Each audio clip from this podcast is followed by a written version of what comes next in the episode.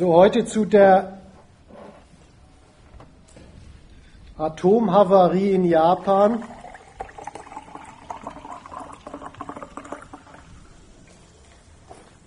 Und zu der Frage,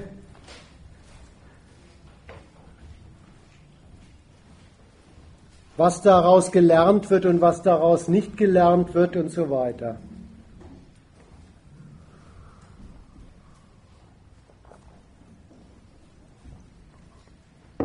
Ich will mich in meinen Ausführungen im Wesentlichen auf die Frage konzentrieren,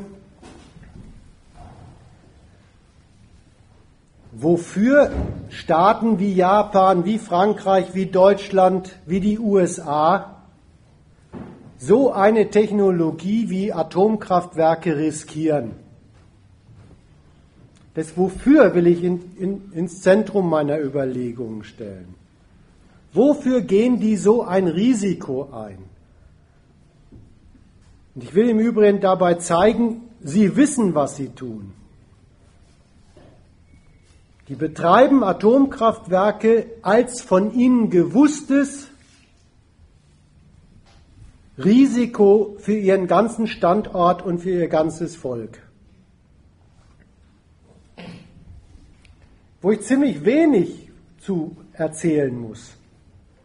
Das mache ich am Einstieg ein bisschen und nachher komme ich noch mal kurz darauf zu sprechen.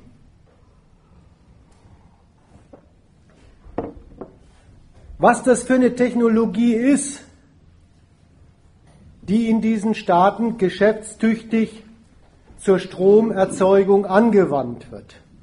Was das überhaupt für ein Risiko ist, was da betrieben wird. Da muss ich nämlich deswegen ziemlich wenig erzählen, weil da ist man in der letzten Zeit ja überreichlich informiert worden. Nach dieser Berichterstattung aus Fukushima,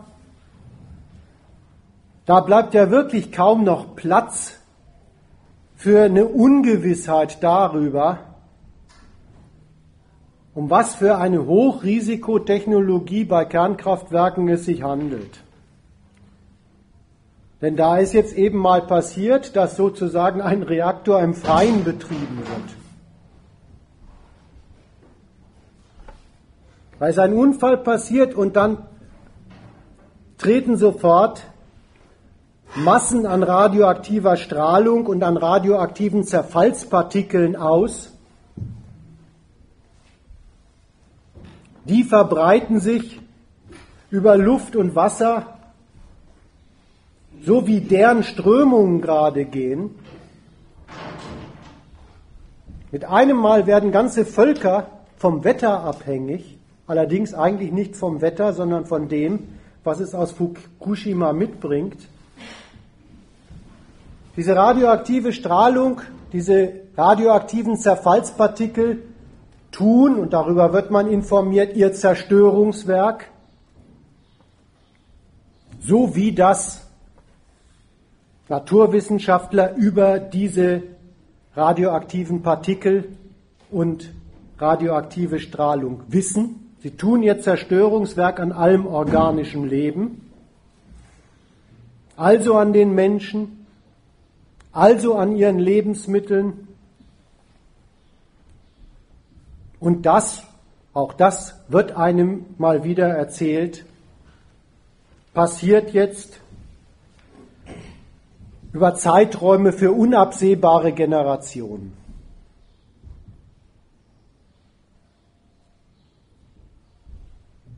Eine andere Sache, die man erfahren hat im Rahmen dieser Berichterstattung, war auch recht interessant. Diese Kernbrennstäbe, die da eingesetzt werden für die Stromerzeugung, die schmelzen da in diesen Atomanlagen in Fukushima bei mehreren tausend Grad zusammen. Und das, das war übrigens ganz interessant, dieser Umstand. Nicht bloß in den Reaktoren, wo sie aktiv sind, sondern nebenan in den sogenannten Abklingbecken, also lange nachdem sie für die Stromerzeugung schon abgebrannt sind, der dort in den Reaktoren erzeugte, initiierte Prozess der Kettenreaktion beendet ist, dauert ein radioaktiver Zerfallsprozess bei diesen Stäben fort, der mit der Freisetzung von gewaltigen Temperaturen verbunden ist und sowieso mit der Freisetzung von radioaktiver Strahlung und radioaktiven Zerfallspartikeln und der unaufhaltsam vor sich hin waltet. Also auch in Abklingbecken die Potenz zum Zusammenschmelzen dieser Kernbrennstäbe hat. Das alles erfährt man. Und auch wenn dann Berichterstatter vielleicht ein kleines bisschen, ich sag mal, den Blick ablenken auf das war doch ein Unfall, den Blick hinlenken, da sind ganz, ganz unglückliche Naturumstände von außen tätig gewesen. Dieses Erdbeben, diese Flutwelle dieses Seebebens, dann ist trotzdem klar, dass durch diesen Unfall einfach eben bloß die Zerstörungskräfte, an die Umwelt freigesetzt worden sind, und zwar auf einen Schlag sehr viel, die in den Atomreaktoren zum Normalbetrieb einfach dazugehören. Da ist also nichts Neues draußen, sondern das draußen, was in den zum Alltagsbetrieb gehört.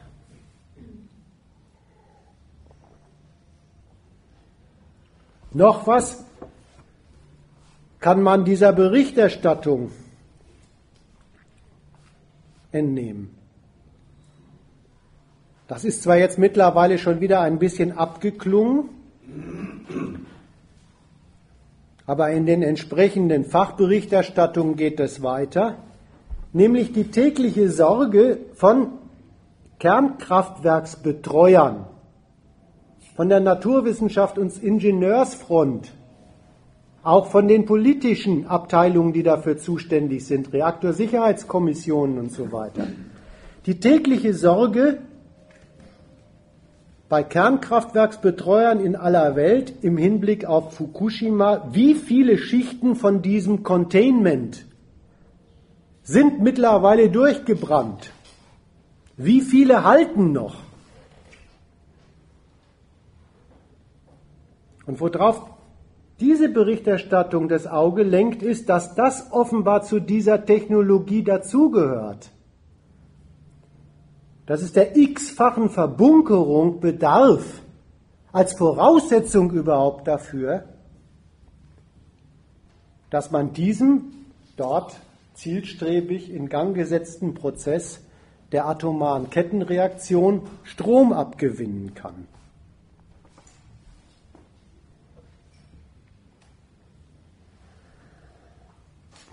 Dass man das machen muss, eine x-fache Verbunkerung, um überhaupt die da freigesetzten gewaltigen Zerstörungspotenziale dieses großtechnisch eingeleiteten Prozesses einer Kettenreaktion unter Kontrolle zu behalten als Voraussetzung dafür, dass man ihr überhaupt Wärme für die Stromerzeugung abgewinnen kann.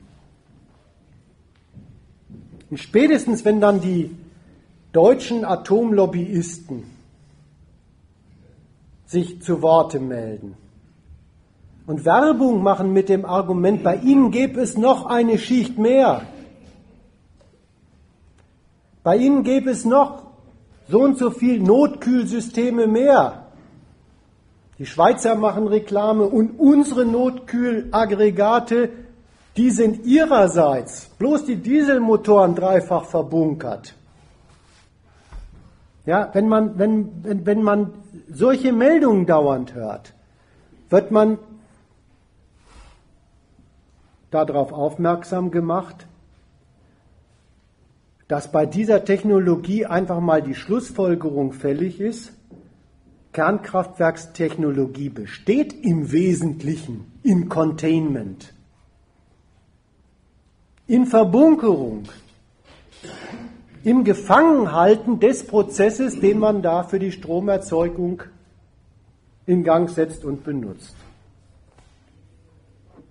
Und etwas anderes ist die technologische Benutzung der Kernspaltung nicht als eben Einsperren, Containment, Eindämmung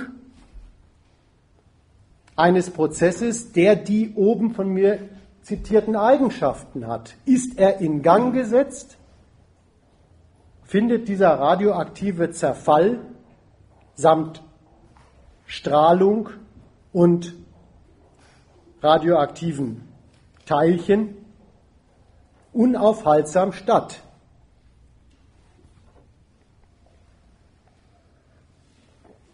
Wenn Sie einem das so erzählen, wenn die Atomkraftwerkstechnologen einen so darauf aufmerksam machen, wie ihre Stromfabriken dort überhaupt funktionieren, was ihr technisches Prinzip ist, dann muss man einfach mal den Schluss ziehen, Atomkraftwerksbetreiber wissen ganz genau, was sie treiben. Das wissen die vermutlich mindestens so gut, wenn nicht besser, wie Atomkraftwerkskritiker. Die kennen sich sehr gut in dem aus, was sie da in Gang setzen und benutzen. Und so gesehen ist es mindestens überflüssig, den Versuch zu unternehmen, Atomkraftwerksbetreiber, die Ingenieure, die da tätig sind, die Geschäftsleute, die das machen und die Politiker, die sowas in Bestellung geben und betreuen, warnen zu wollen. Da rennt man echt offene Türen ein.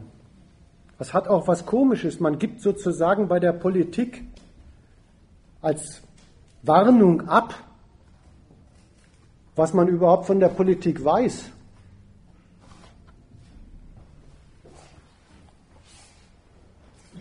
Was die Politik selber weiß. Ja, ja, also wo hat man es denn her? So, so. Ja?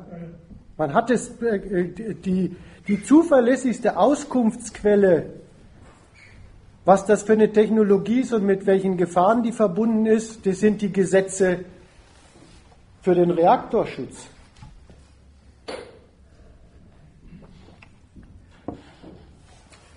So, das ist die, diese Schlussfolgerung, die wissen, was sie tun, die ist jetzt eigentlich die Begründung dafür, was ich am Anfang gesagt habe. Deswegen meine ich, ist die entscheidende Frage, über die sich nachzudenken lohnt und wo, wenn dann auch die politische Auseinandersetzung angesiedelt ist, die Frage, wofür riskieren Staaten denn dann Atomkraftwerke?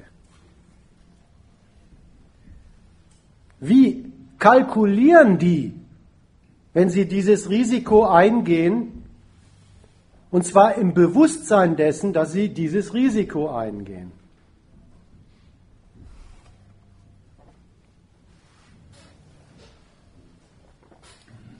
Den entscheidenden Hinweis auf die Beantwortung dieser Frage, den geben wieder die Regierenden selbst.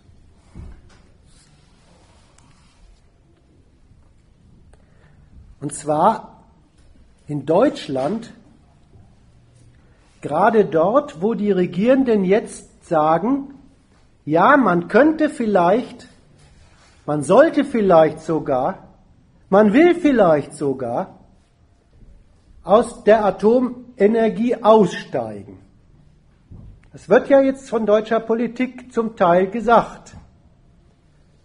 Und kaum wird es gesagt, wird eine unscheinbar klingende Bedingung dazu gesagt und die, auf die muss man sein Augenmerk richten.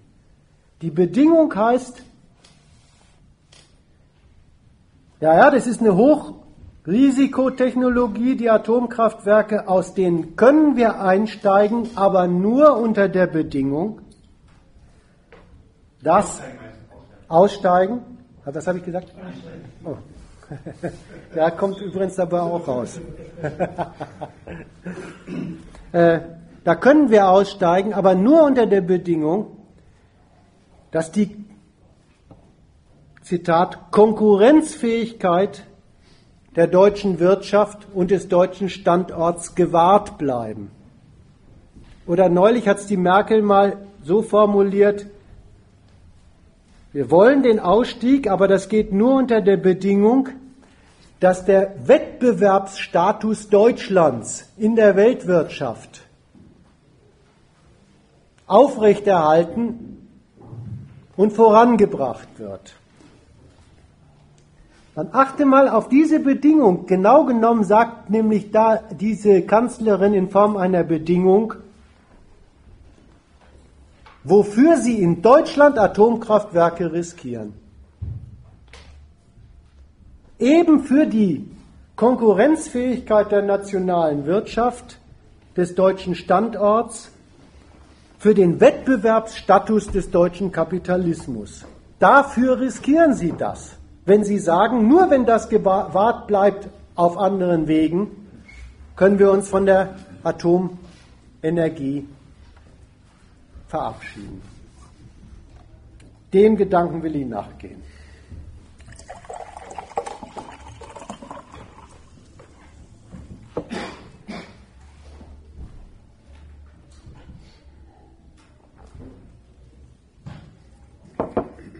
Es klingt so harmlos. Bei Atomkraftwerken geht es um Stromversorgung.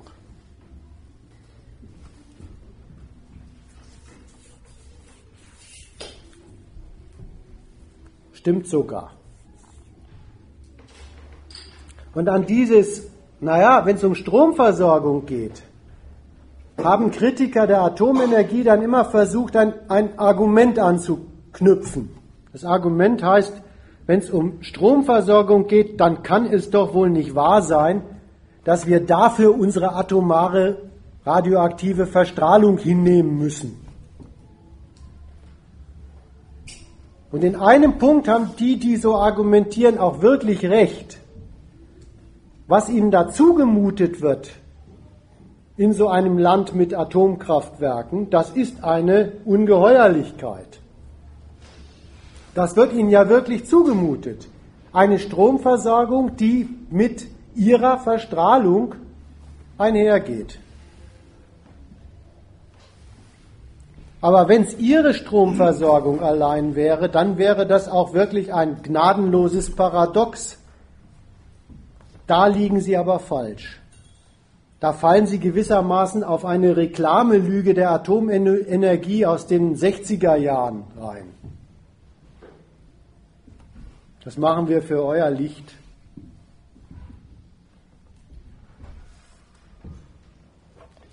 Die Stromversorgung ist aber eben eine in einer kapitalistischen Wirtschaft. Dient der und ihrer Konkurrenzfähigkeit, wie unsere Kanzlerin das sagt. Strom kommt nicht einfach als Versorgung in die Welt, sondern als Ware, als Geschäftsartikel zur geschäftlichen Ausnutzung eben von Energiebedürfnissen und dieses Geschäft mit dem Strom,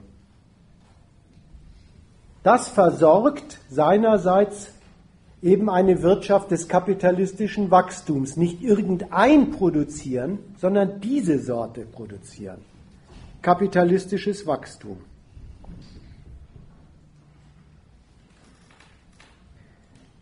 Und das ist auf eine fahrlässige und unkluge Art und Weise den Bürgern in solchen Ländern wie in Deutschland nur zu geläufig. Dass es da um Geschäft geht und um eine kapitalistische Wirtschaft und ums Wachstum geht, das ist ihnen nur zu geläufig. Das, das, das nehmen sie hin.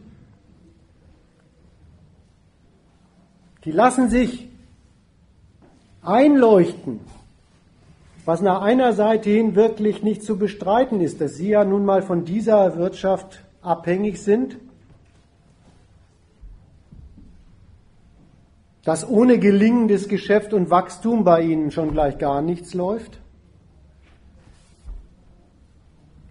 Und mit dieser ihnen bekannten Abhängigkeit akzeptieren sie sie auch gleich und halten es für nicht weiter nachdenkenswert, von was sie da eigentlich abhängig gemacht sind.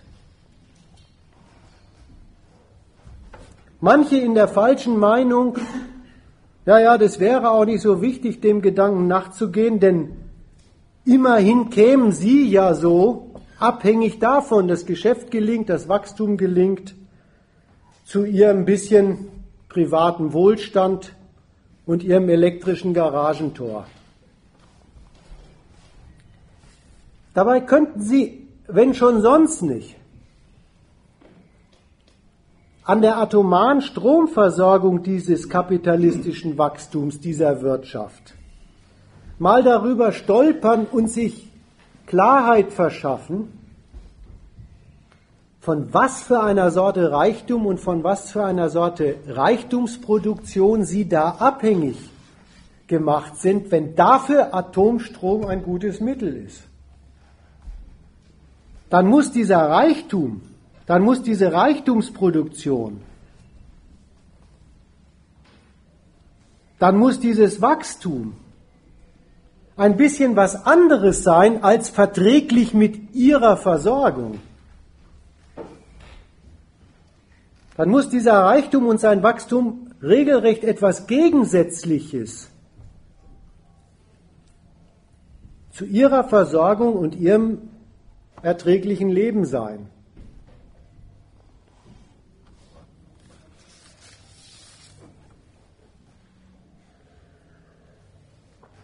Gehen wir dem Gedanken mal nach. Also Strom ist hierzulande in dieser Wirtschaft eine Ware fürs Geschäft.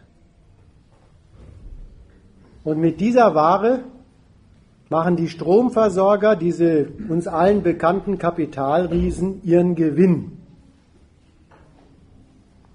Und da machen sie übrigens ihren Gewinn mit einem sehr umfassenden gesellschaftlichen, ja im Prinzip grenzenlosen Bedarf, der aus dieser Wirtschaftsweise herrührt. Das ist nicht nur der Umstand, dass sowieso überall Strom verbraucht wird, sondern die Besonderheit tritt hinzu durch, was ist denn das für eine Wirtschaftsweise? Ja, das Erfolgsziel und das Maß dieser kapitalistischen Wirtschaftsweise ist Wachstum. Wachstum von Kapital, das heißt nicht, naja, im nächsten Jahr werden mal etwas mehr Güter produziert, weil Leute was brauchen. Sondern das Wirtschaftsprinzip, das da waltet, heißt, ein einmal vorhandenes Kapital, jedes einmal vorhandene Kapital, das, was gerade schon der, das erreichte, erwirtschaftete Eigentum von Kapitalbesitzern ist, das muss durch Gewinn größer werden in der nächsten Periode. Und das dann größer gewordene Kapital muss wieder größer werden durch Gewinn.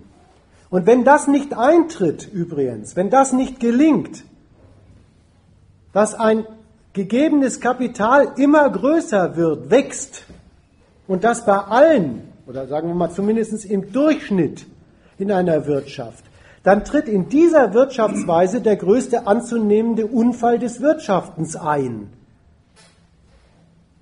Das ist das Schlimmste, was einer kapitalistischen Wirtschaft passieren kann.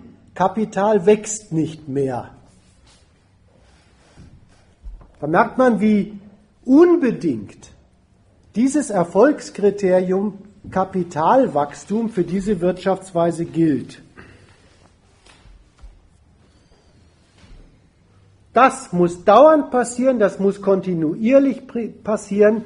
Ein Genug, ein Stand, den das Kapital mal erreicht, gibt es für diese Wirtschaftsweise fürs Kapital nicht.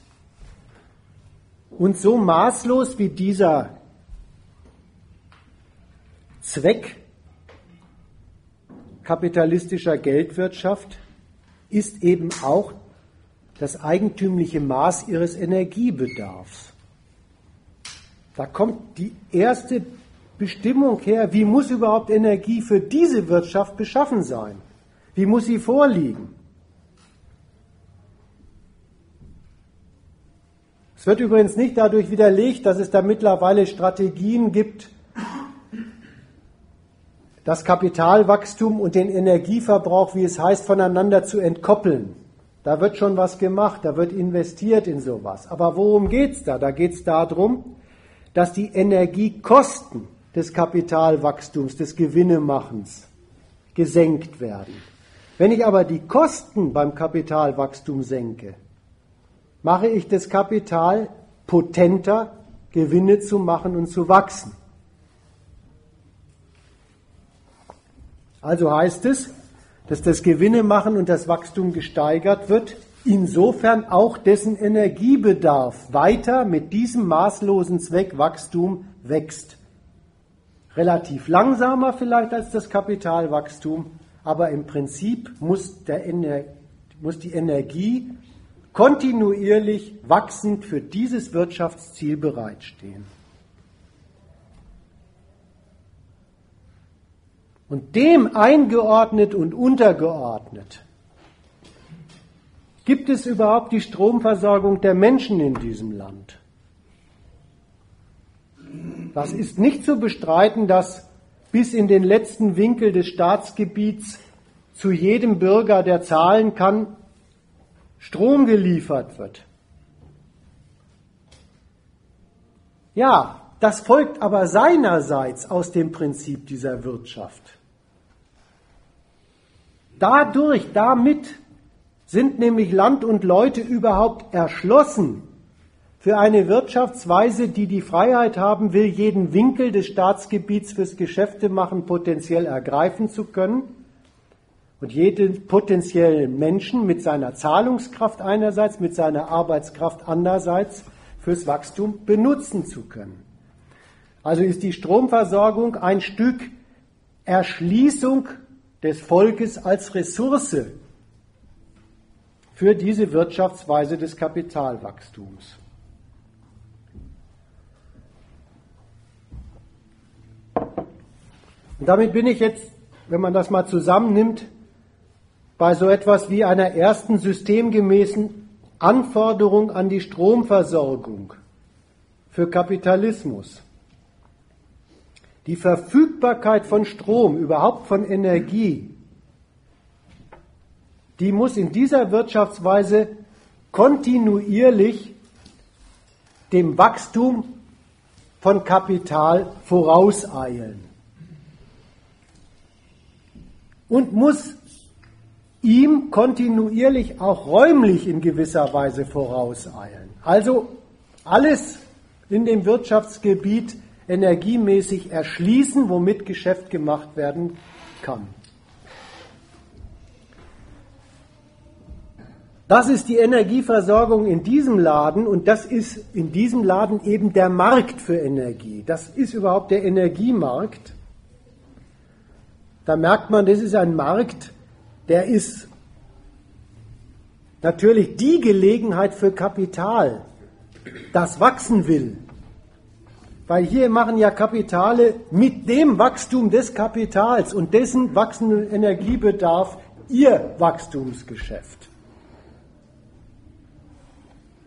Es ist also kein Wunder, dass man in dieser Branche eines nationalen Kapitalismus diese Riesenkapitale vorfindet. E.ON, RWE, Vattenfall und wie sie alle heißen.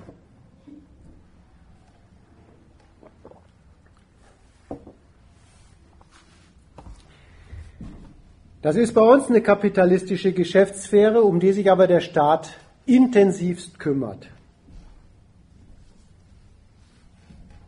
Das hat einen Grund. Er betreut diese Geschäftssphäre mit seiner Energiepolitik, weil er als Betreuer von Kapitalismus etwas will und etwas weiß. Er will Kapital, gelingendes Kapitalwachstum, das ist seine ökonomische Machtbasis. Er weiß, dass Kapitalwachstum aus lauter konkurrierenden Kapitalen besteht, die nur produzieren, was für sie rentabel ist und die das auch nur dann und so lange produzieren, wie es ihnen gelingt, rentabel am Markt zu wirtschaften, Gewinne zu machen und zu wachsen.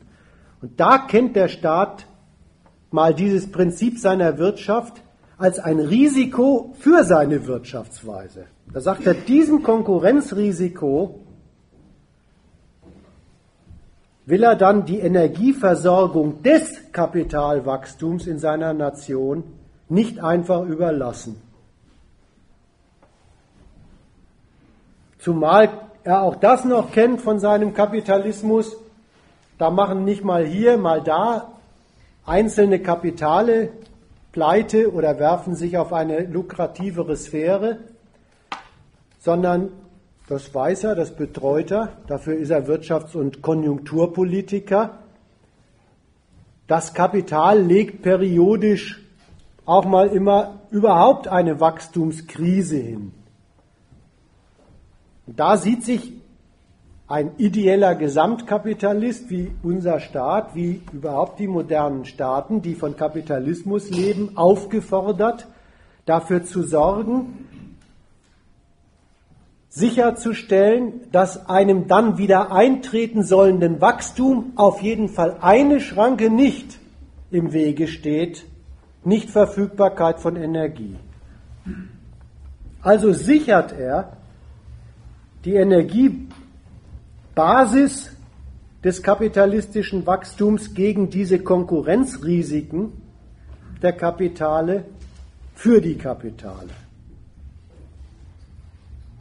Das ist das, was in der Energiepolitik die Aufgabe Versorgungssicherheit gewährleisten heißt. Es besteht in einer Politik, die diesen E.ONs, RWEs und wie sie alle heißen, also diesen privatwirtschaftenden Energiekapitalen auf der einen Seite wirklich Leistungen gesetzlich auferlegt als Bedingung ihres Geschäftemachens, Versorgungsleistungen bis in die letzten Ecken des Hoheitsgebiets, die die nach ihrer betriebswirtschaftlichen Kostengewinnrechnung möglicherweise für ziemlich unrentabel befinden. Das ist die eine Seite energiepolitischer Betreuung dieses Geschäfts. Die Kehrseite davon heißt, dafür, dass sie das machen und dass er ihnen das aufdrückt, diese Erschließung für seine Wirtschaft, sichert er ihnen, der Staat, hoheitlich, dann aber auch rentable Verkaufspreise für Strom.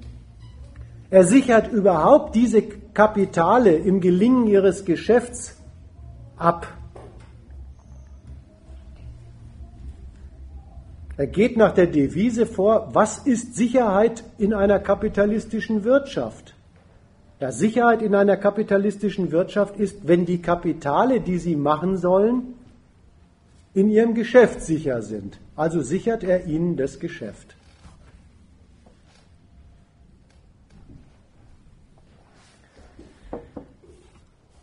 So, das waren die Punkte, für, äh, was ist eigentlich der Energiebedarf? für kapitalistisches Wachstum und was trägt da der Staat mit seiner Politik, der Energiepolitik, der Versorgungssicherheit dazu bei und wie macht er das unter Berücksichtigung kapitalistischer Gesetzmäßigkeiten? Zweite Anforderung an Energie, an Strom für kapitalistisches Wirtschaftswachstum. Das ist das, ja, wenn es dafür taugen soll. Energie und Strom. Dann muss es kostengünstig sein. Das ist eine Eigenschaft von Strom, die gibt es nur im Kapitalismus, kostengünstig. Wird kein Physiker bei diesem Elektronengewirre nachweisen können. Aber für den Kapitalismus kommt es ganz entscheidend darauf an, dass Strom kostengünstig ist.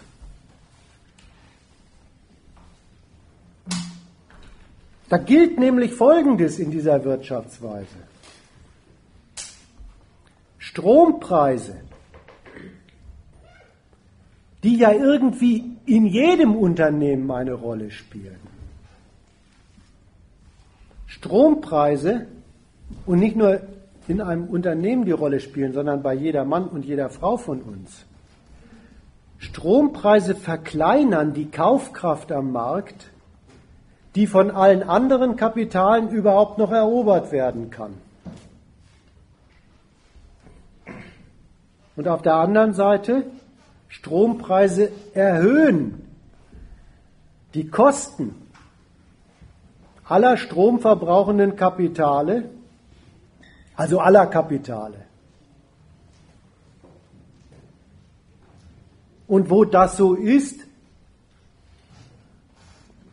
gilt ökonomisch umgekehrt umgekehrt. Je niedriger, je günstiger Stromkosten sind, desto niedriger sind sie als Energiekostenanteil aller Kapitale, desto besser rechnet sich für diese Kapitale auf ihr Kapital der Profit,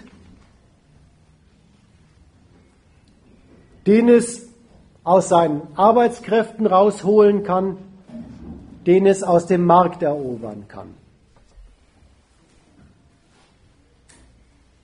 Da könnten übrigens jetzt die normalen Menschen, die in der Regel ja lohnabhängig beschäftigt sind in dieser Wirtschaftsweise, sich kurz zum zweiten Mal durch den Kopf gehen lassen, wie sie überhaupt in Sachen Stromversorgung in diesem System vorkommen. Oben war das Argument, ihre Versorgung mit Strom ist ihre Erschließung für die Wirtschaft. Hier ist jetzt das Argument, was haben die denn eigentlich damit zu tun, wenn es für die Wirtschaft kostengünstigen Strom gibt oder nicht kostengünstigen Strom gibt? Damit haben sie was zu tun. Damit haben sie Folgendes zu tun. Bei niedrigen Energiepreisen, aber auch bei hohen Energiekosten und trotz hoher Energiekosten. Muss es sich in dieser Wirtschaftsweise für die Unternehmen lohnen, diese Leute arbeiten zu lassen? Nur dann verdienen sie Geld. Davon sind sie abhängig gemacht. Das heißt immerhin, aus Arbeitenden kostengünstig viel Arbeitsleistung rauszuholen, Dafür ist in dieser Wirtschaftsweise Energie der Treibstoff. Und dafür sind Energiekosten auch noch ein Stachel für die Unternehmenskalkulation. Energiekosten übersetzt ein Kapital, ein betriebswirtschaftlicher Rechner eines Kapitals automatisch in das muss er gewinnträchtig aus der Produktion wieder herausholen. Und wer dafür gerade zu stehen hat, ist ja klar. Nicht der Betriebswirtschaftler, der das ausgerechnet hat.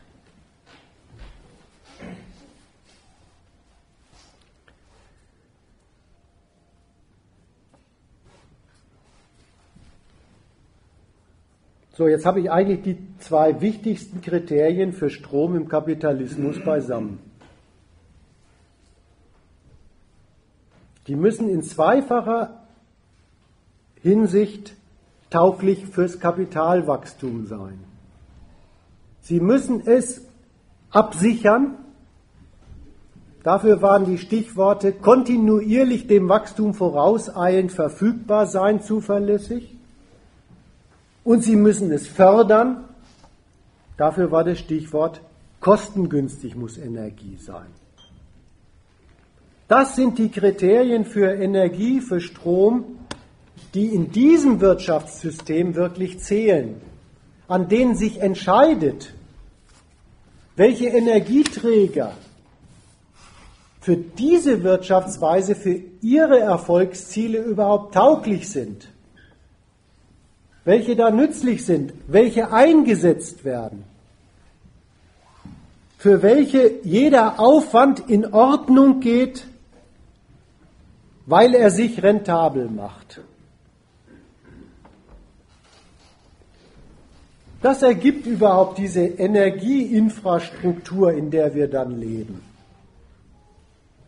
Ja, das ist unser aller Umwelt. Zustande gekommen nach dieser Bedarfslage der Wachstumsförderung.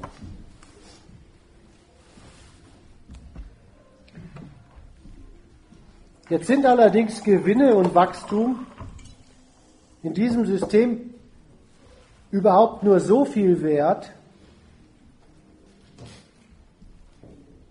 wie sie sich in der Konkurrenz auf dem Weltmarkt bewähren. Das weiß heutzutage fast schon jedes Kind. Das wird einem ja mit dieser Phrase, wir leben in einer globalisierten Welt, täglich eingetrichtert. Wir stehen im globalen Wettbewerb, wer weiß das nicht. Aber wieder gibt es einen leicht fahrlässigen Umgang damit, wo wir dann eigentlich wirklich drinstehen. Was heißt das eigentlich? Energie und Energiepreise, das ist ja heute Abend mein Thema und darauf will ich es jetzt mal beschränken.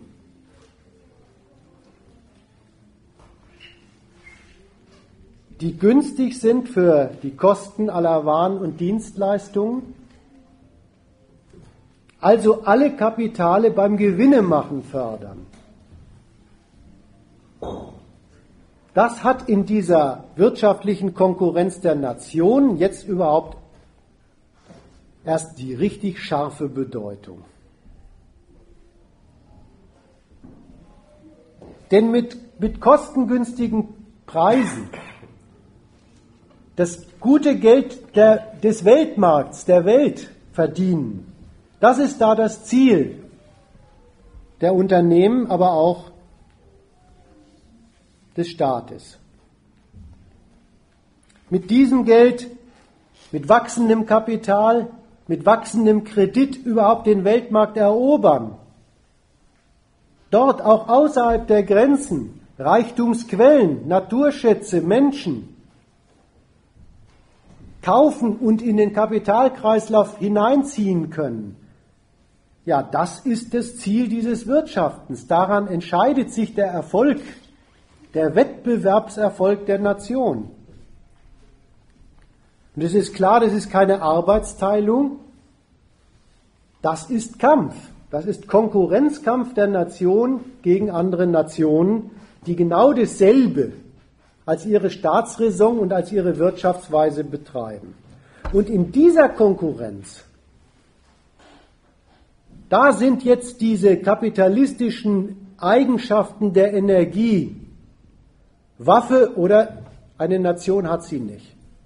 Da sind jetzt die günstigen Energiepreise Konkurrenzwaffe oder die, diese Preise taugen für die Nation und ihre Unternehmen nicht. Da ist die Bereitstellung einer für jedes Wachstum kostengünstig verfügbaren Energiebasis, also dieses kontinuierlich über den Bedarf hinaus schießen und flächendeckend erschlossen sein. Da ist es jetzt für die Konkurrenz der Nationen mit ausschlaggebend darüber, welche sich durchsetzt in dem Wettbewerb, ein guter Kapitalstandort zu sein. Das Kapital aller Länder auf sich zu ziehen, sodass es dort das Wachstum vergrößert und bereichert.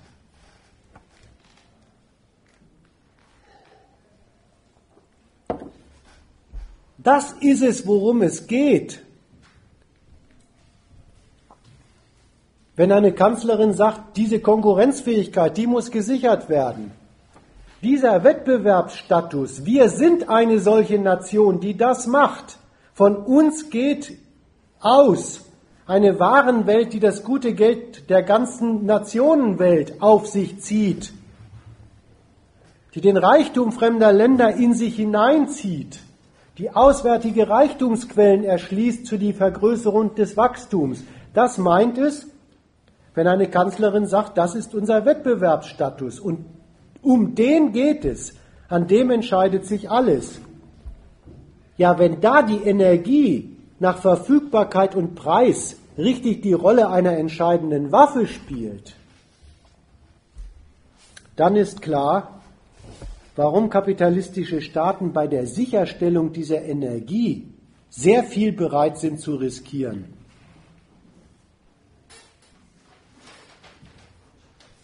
Dann ist ja die Energie ein wesentlicher Faktor für, für überhaupt das Gelingen ihrer ganzen Staatsräson.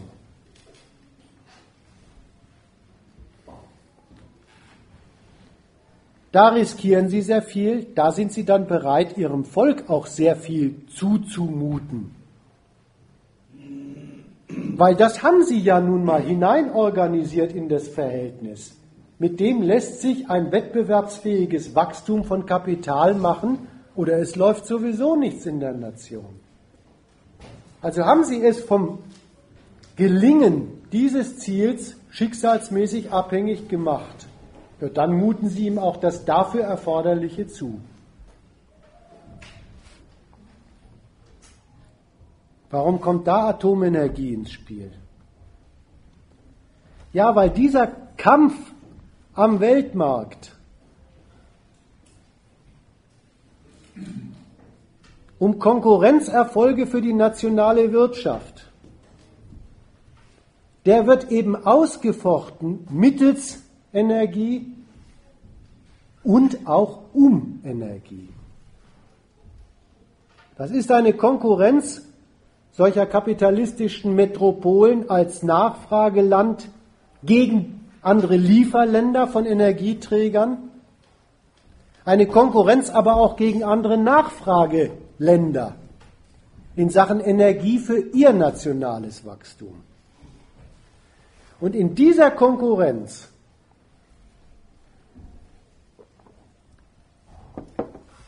Da hat die Atomenergie für Staaten, die das wollen, einen doppelten Nutzen. Und das ist auch der staatliche Zweck, wofür sie eingesetzt wird. Der Nutzen dieser Energiequelle, Atomkraftwerke, der besteht zunächst einmal in eigentlich so ziemlich demselben, wie wenn eine kapitalistische Nation unter ihrem Erdboden Energieträger hat.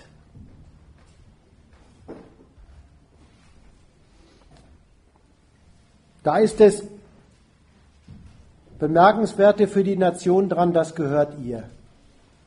Das ist unter ihrer Hoheit.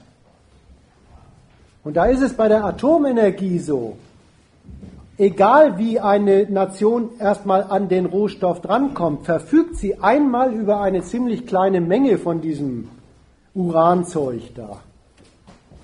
Dann ist es nur eine Frage ihrer nationalen technologischen Fähigkeiten, dann ist es rein eine Frage industrieller Könnerschaft. Aus diesem ziemlich begrenzten Quantum atomarem Rohstoff eine ziemlich unbegrenzte Menge von Strom zu produzieren. Das hat die Energieplaner so begeistert von dieser Technologie. Genau genommen ist es dann nur eine Frage von genug Kapital. Weil alle technologische Gönnerschaft übersetzt sich in einem Kapitalismus genügend Geld macht, sie zusammen zu organisieren.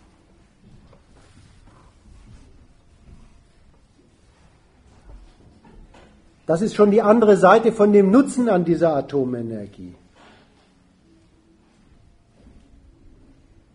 Dass überhaupt da die Verfügung über Energie tendenziell sich ganz befreit von man hat Zugriff auf einen Naturschatz.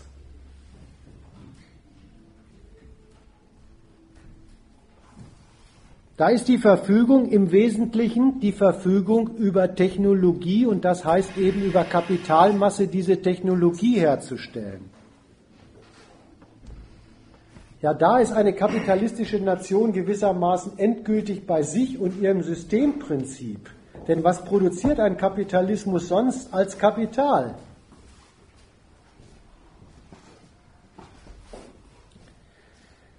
Ja, das ist Anders mal ausgedrückt, der, der erste Systemnutzen von Atomenergie für eine kapitalistische Nation, das ist dieser autarke Zugriff der kapitalistischen Nation auf ein Stück ihrer Energiebasis. Und bei diesem autarken Zugriff geht es einer kapitalistischen Nation natürlich wirklich nicht um ein selbstgenügsames Leben in den Grenzen des Landes. Sowas überlässt man Nordkorea. Aber eine kapitalistische Nation ist und bleibt natürlich Weltwirtschaftsmacht. Gerade weil aber eine kapitalistische Weltwirtschaftsmacht dem Weltgeschäft der Staatenwelt ihre eigene Geldmacht abjagen will, gerade deswegen will sie beim Treibstoff ihres Kapitalismus nicht in die Lage geraten, von den gleichgerichteten Geld- und Machtinteressen anderer Staaten in eine Lage der Abhängigkeit gebracht werden zu können.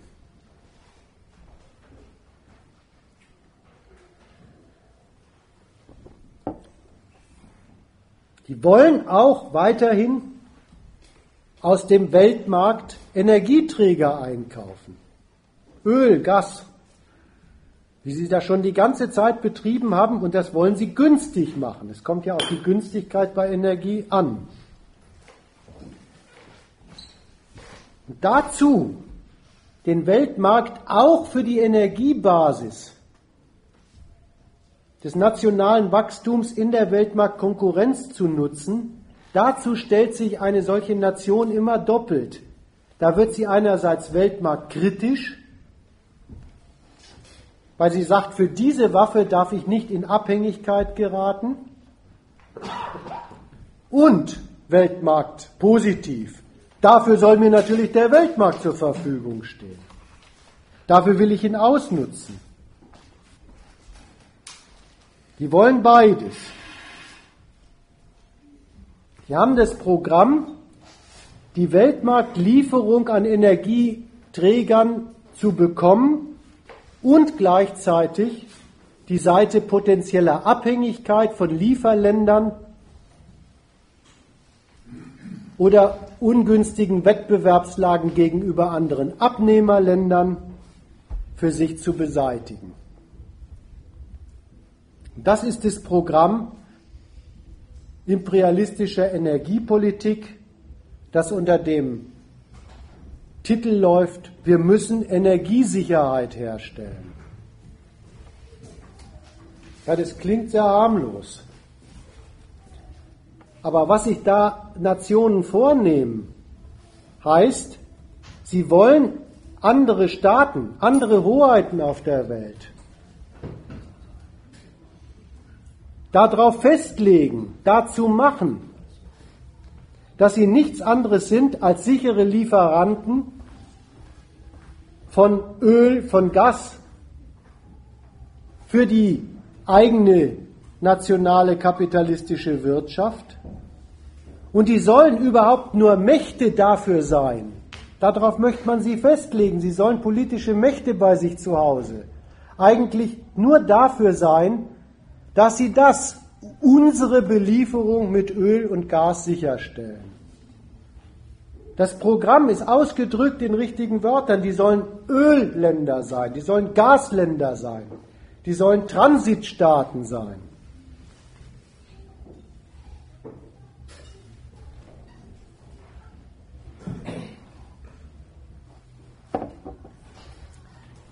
Ja, das ist ein Programm, habe ich das genannt. Das ist ein wirtschaftliches Kampfprogramm und es ist ein politisches Kampfprogramm. Und in dem wirtschaftlichen Kampfprogramm da spielt eben so etwas. Die Nation hat in Gestalt von Atomkraftwerken eine Energiebasis zuverlässig in der eigenen Hand eine große Rolle. Dieses Programm selber, selber als Energieabnehmer unabhängig zu sein und im Gegenzug aber alle Energielieferanten auf der Welt abhängig von einem zu machen. Ja, dafür betreiben die überhaupt eine Energiepolitik, die nennen sie Diversifizierung. Einen Energiemix für die Nation herstellen. Wieder so ein unscheinbar klingender, fast technischer Name. Hat auch was mit Technik zu tun, aber die ist bloß das Mittel und nicht der Zweck. Das Programm heißt, die Nation muss möglichst viele verschiedene, diverse, eigene Energiequellen bei sich haben und möglichst alle am Weltmarkt gängigen Energieträger von allen potenziellen Lieferländern dieser Welt, in allen Qualitäten dieser Welt, bei sich potenziell verwenden können, ja, das macht die Nation relativ unabhängig, relativ unabhängig von den speziellen Naturschätzen spezieller Lieferländer. Und das erlaubt diese Umkehrung, auf die es solchen Nationen ankommt. Dann, wenn man selber als Abnehmerland relativ unabhängig von jedem speziellen Naturstoff spezieller Lieferländer ist, dann kann man gegen die deren Programm, sie wollen mit dem Verkauf von Öl, von Gas, von Leitungen ihrerseits Wachstum machen und als Nation zu was kommen, gegen sie verwenden, erpresserisch nämlich. Ihr braucht unser Geld, wir brauchen euer Gas nicht unbedingt. Das ist die Politik des Energiemix. Und da drin wird die nationale Freiheit über alle möglichen Energieträger, eben unter anderem Atomenergie, zu verfügen zur Waffe, eine möglichst einseitige Abhängigkeit der Lieferländer von, Kapital, von dieser kapitalistischen Zentralmacht herzustellen.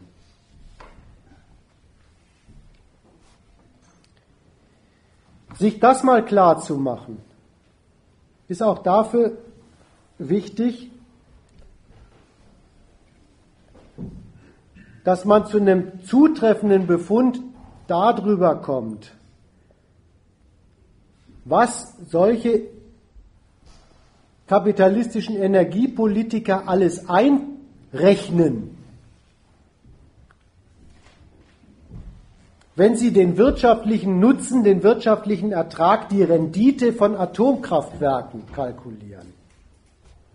Das rechnen die nämlich alles mit ein. Was leisten die für diese Konkurrenzlage der Nation in Sachen Energiebasis für den Kampf um Wirtschaftswachstum am Weltmarkt? Alles, was sie dafür leisten, befördert überhaupt die Rendite des Standorts. Da merkt man, es geht ein bisschen über das hinaus, wie viel Rendite produzieren E.ON, RWE selber mit ihrem Gewinne machen in ihren Meilern. Auf, auf die kommt schon auch an, aber der Renditestandpunkt der nationalen Energiepolitik ist da etwas umfassender. So, dafür setzen sie Atomkraftwerke ein, für diese Rendite, für dieses wirtschaftliche Kampfprogramm am Weltenergiemarkt gegen Lieferländer, gegen andere Abnehmerländer. Und dann habe ich ja gesagt, es ist nicht nur ein wirtschaftliches Kampfprogramm, das ist auch ein politisches Kampfprogramm.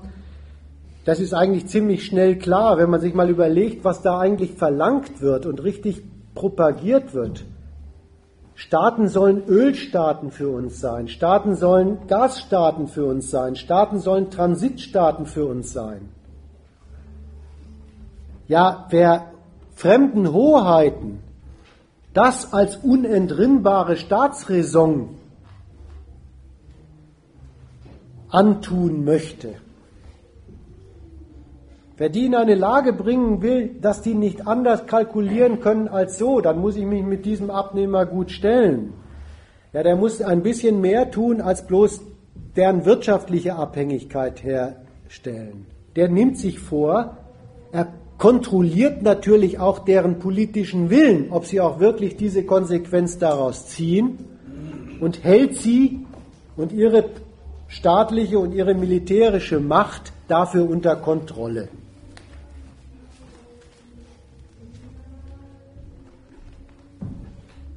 Das kann man übrigens dann wieder ziemlich leicht beobachten. Dass spätestens, wenn es auf dem Weltmarkt um Energie geht, dass da das wirtschaftliche Interesse von kapitalistischen Staaten unglaublich schnell bei einer politischen Machtfrage landet. Also nehmt mal den Fall von neulich da haben sich Russland und die Ukraine gestritten um Folgendes. Der, der, Streit ist interessant. Die haben sich gestritten, wer verdient wie viel daran von uns beiden, dass das russische Gas nach Westeuropa kommt. Das war die klare Basis. Die wollen Lieferanten für Westeuropa in Sachen Gas sein. Der eine Staat als Transitstaat, die Ukraine, der andere Staat Russland als Gaslieferant. Sie wollen darauf ihr nationales Wachstum gründen. Also jetzt streiten Sie sich über, wer kriegt davon wie viel Anteil. Und der Streit geht ein bisschen so, dass auch zwischendurch mal sie sich erpressen und den Hahn ein bisschen zudrehen. Man weiß nicht genau, wer es war. Sofort in Westeuropa ein Aufstand in, der, in den politischen Führungen, das geht nicht. Das ist eine für Europa nicht hinnehmbare Erpressbarkeit von diesen Staaten. Also braucht es, jetzt kamen die Vorschläge, eigentlich so etwas wie eine europäische Energie-NATO. Da, da, merkt man, die sind sofort bei dem Punkt an der Stelle. Das ist die, das ist die Energiebasis ihres Weltwirtschaftskampfs. Da muss man die Staaten, die für das zuständig sind, unter Kontrolle haben. Ich habe mir erzählen lassen, in Amerika gibt es bis heute sozusagen als Schubladenbeschluss eine Beschlussfassung des Parlaments, dass man die OPEC im Ernstfall zu einer kriminellen Vereinbarung erklären kann. Vereinigung, Ver Vereinigung ja.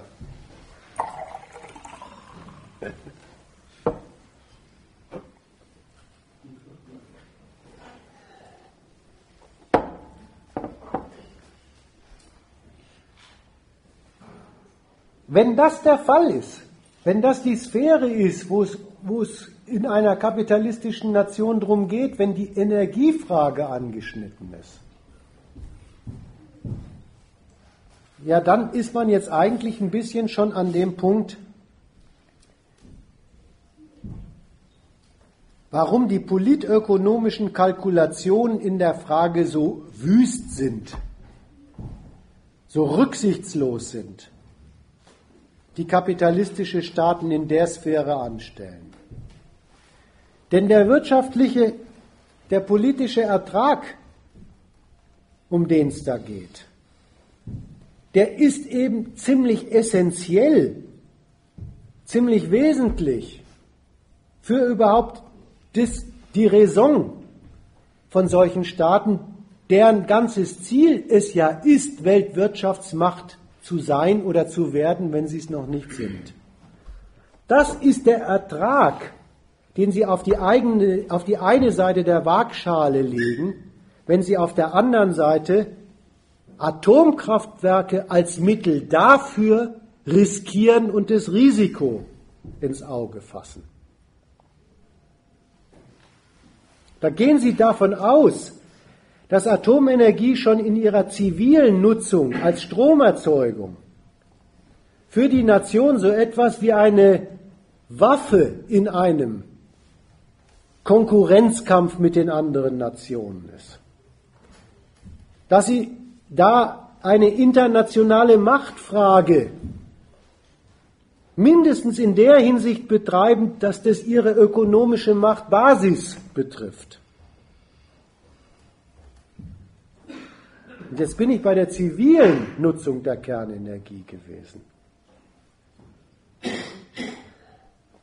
Ich habe noch gar nicht darüber geredet, dass wer die Atomtechnologie als Staat betreiben kann oder betreiben lassen kann, natürlich auch die Atombombe bauen kann. Dass das so ist, da, da brauche ich nicht den Beweis dafür anzutreten. Den treten ja die, die, die deutschen Politiker alle paar Wochen an, wenn sie das beim Iran vorbuchstabieren. Da operieren sie durchaus mit einem wahren Argument, wenn sie sagen, der baut Atomtechnik, also potenziell Atombomben. Aber das wissen sie von sich selber, dass das so ist.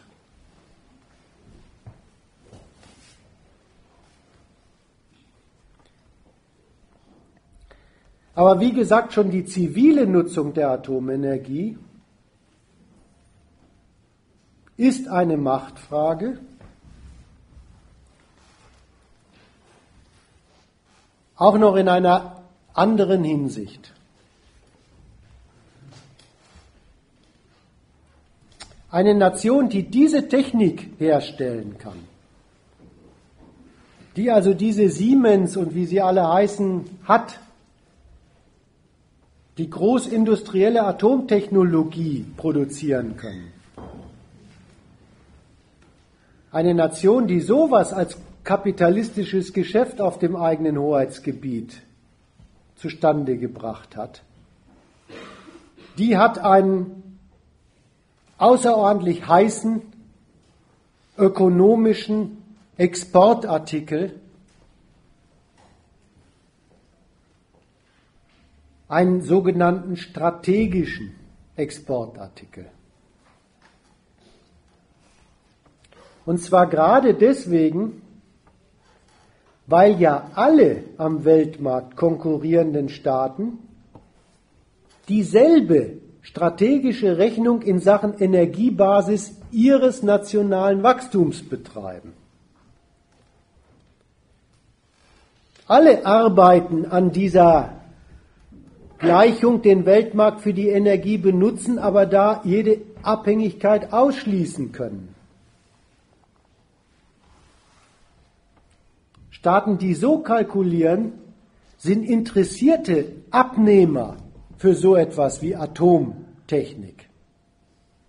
Das bietet ihnen ja eben dieses Mittel käuflich an. Das ist Staaten sehr viel Geld wert. Nach dieser Seite hin ist also das Verfügen über Atomtechnologie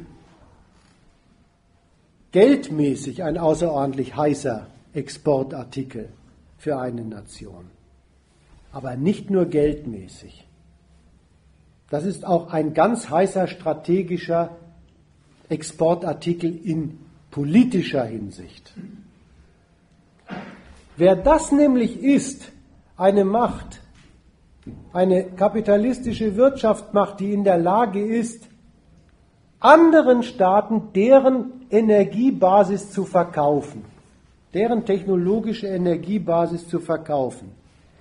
Der gewinnt mit solchem Export ja eben immerhin Macht über die energetische Staatsbasis von denen, von deren kapitalistischem Wachstum.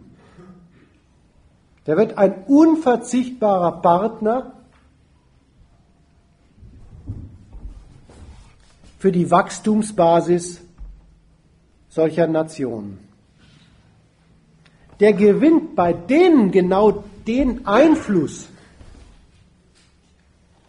den man bei sich selber in Sachen Energie so gut man kann national bekämpft, macht sie ein Stück weit abhängig vom politischen Wohlwollen des Lieferantenlandes von Atomtechnologie. So, und auch das geht noch ein in das, was Nationen als Nutzen, als kapitalistischen Ertrag von Atomtechnologie auf ihrem Territorium bilanzieren, dem sie gegenüberstellen, dass sie damit in der Tat ein Risiko eingehen. Und da merkt man was über diese Staaten und über ihre Wirtschaftsweise. Man kann das nämlich mal so jetzt zusammenfassen. Es, es zeigt sich die Rücksichtslosigkeit überhaupt dieses, dieses Wirtschaftsziels von Kapitalwachstum. Die Rücksichtslosigkeit auch des Staates, der dieses Wirtschaftsziel zur Staatsräson macht und es sogar in der Staatenkonkurrenz am Weltmarkt durchkämpfen will. Die Rücksichtslosigkeit dieses Ziels, der Marx hätte übrigens gesagt, die gnadenlose Abstraktheit des kapitalistischen Reichtums. Die zeigt sich daran, dass für die Sicherstellung dieses Ziels Staaten bereit sind, zu einer Inanspruchnahme ihres Territoriums und ihres Volks, die ein kriegsähnliches Risiko einkalkuliert. Denn dass da ein kriegsähnlicher Schaden eintreten kann, das, wie gesagt, wissen diese Staaten. Und das nehmen sie jetzt auch zum x-ten Mal in Fukushima zur Kenntnis.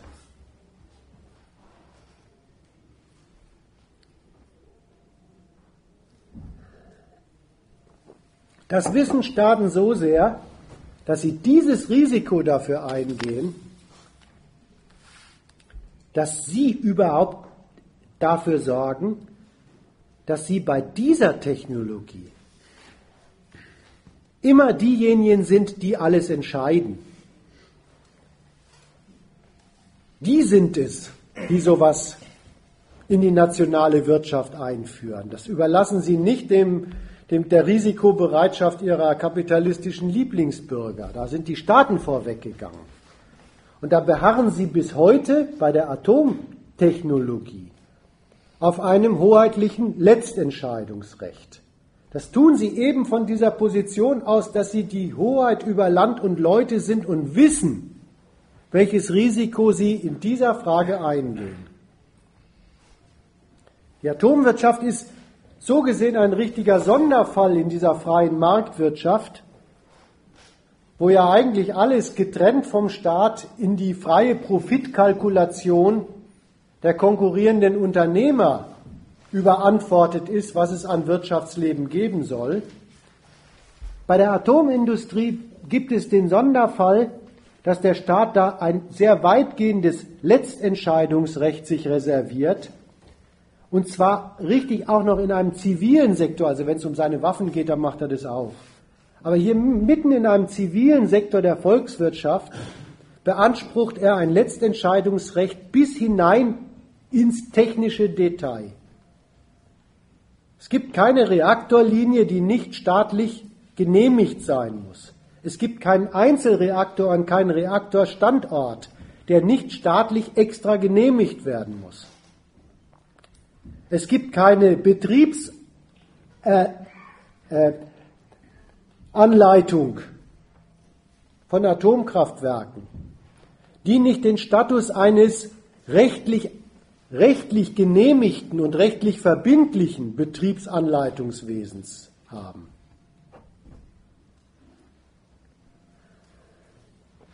Lauter Dokumente dafür, dass niemand so sehr weiß, was er da riskiert, wie der Staat. Der hat eben die Atomenergie überhaupt aufs Territorium und in die Wirtschaft eingebracht mit folgendem Staatsauftrag. Er hat seine Ingenieure beauftragt. Historisch war das übrigens so, weil ihn die Atombomben unter anderem so beeindruckt hat. Meine Güte, gibt es da Energie. Aber egal. Der, der Auftrag hieß von Anfang an, setzt Kernspaltung planmäßig und gesteuert in Gang für Stromerzeugung und trennt dabei, so gut es geht, was bei dieser Kernspaltung in eins fällt. Es ist von Anfang an der technische Auftrag in Sachen Atomtechnik. Setzt die Kernspaltung planmäßig und gesteuert in Gang und trennt, was bei der dann automatisch damit zusammenfällt, nämlich die freigesetzte Radioaktivität, die Strahlung, die Partikel. Bekommt eine Scheidung hin zwischen der freigesetzten Energie, mit der Wassereis gemacht wird, Turbinen zur Stromerzeugung betrieben werden. Das muss in die Umwelt, da soll der Strom ja hin. Und diesem zerstörerischen radioaktiven Zerfall behaltet den gefälligst vor der Umwelt zurück in den Containments und steuert ihn über Kühlung.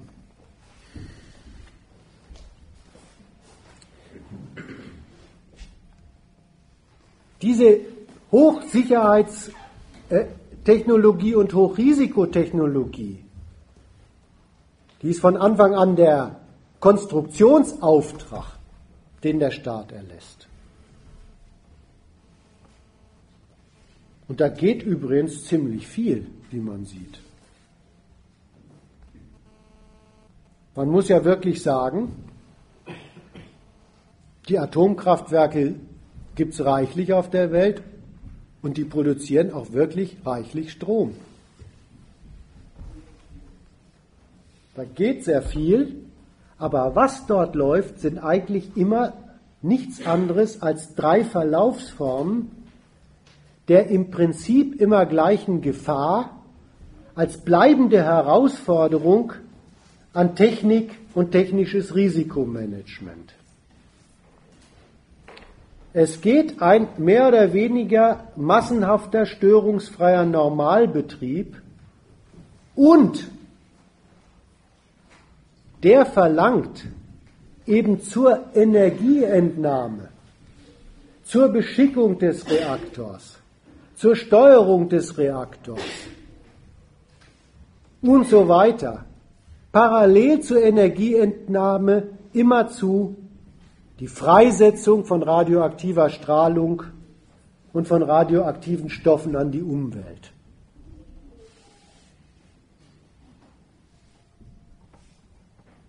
Erste Verlaufsform. Stromerzeugung als Normalbetrieb bei Freisetzung von radioaktiver Strahlung und Zerfallspartikeln für den Normalbetrieb. Zweite Verlaufsform. Dieses in der Tat über die Jahrzehnte immer perfekter gemachte Containment, die Steuerungstechniken und Kühlsysteme, die fangen wirklich sehr viel von diesem gefährlichen Zeug, Strahlung und Partikeln auf. Und das hat eine Konsequenz, eine unvermeidliche Konsequenz. Damit summiert sich zu dem Atommüll, der aus den abgebrannten Kernbrennstäben besteht, lauter zusätzlicher Contain, äh, äh, Atommüll, nämlich radioaktiv verstrahltes und radioaktiviertes Eindämmungsmaterial und Kühlmittel. Also schiebt das diese Eigentümlichkeit von bei Kernspaltung gibt es die Energie nur verbunden mit radioaktiver Strahlung und Partikeln in Form des Müllproblems immer vor sich her. Dritte Verlaufsform.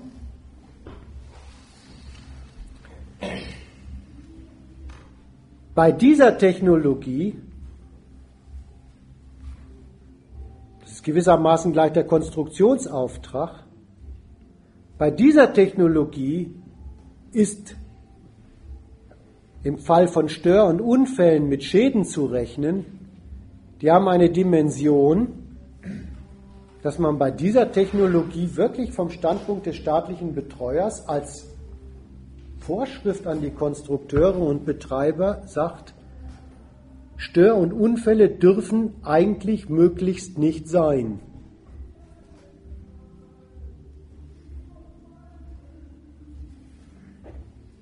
Jetzt lassen sich aber Stör- und Unfälle nicht ausschließen. Das ist übrigens ein Zynismus, dass einem das heutzutage als Beruhigung verkündet wird, ist doch überall so. Sie lassen sich nicht ausschließen, und jetzt ist die interessante dritte Umgangsweise oder dritte Verlaufsform dieses Verhältnisses bei der Atomtechnik die, es gehört zur technischen Planung von AKWs, wie es in den Handbüchern steht, dazu, dass man alle anzunehmenden Unfälle, so heißt es, ja, alle anzunehmenden Unfälle gleich zum Betreiben von Atomkraftwerken und zur Gestaltung ihrer Technik dazu plant. Bis hin zum größten anzunehmenden, deswegen heißt er so, ja, anzunehmenden Unfall. Der steht in den Handbüchern von Atomkraftwerksbetreibern als einzurechnender Störfall drin. Und dann gehört es zum Beherrschen von Atomtechnik dazu, dass es ein richtiges handbuchmäßiges Ablassen von Radioaktivität gibt, damit nicht noch katastrophaleres passiert.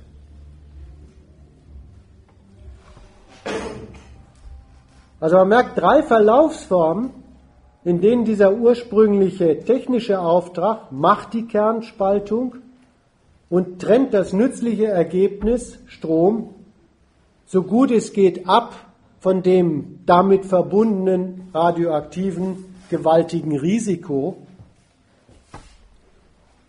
Verlaufsformen des Immergleichen. Risikos sind als Herausforderung an seine technische Beherrschung. Und abschließend zeigen übrigens dann noch zwei Maßnahmen des Staates, dass der haargenau weiß, was er da betreibt. Der Atomstaat hat zum einen eine Abteilung Medizin institutionalisiert, das sind die Strahlenmediziner, die vermessen ununterbrochen die Schäden des Normalbetriebs, zu dem so kleinere Störfälle auch dazugehören, an der Volksgesundheit.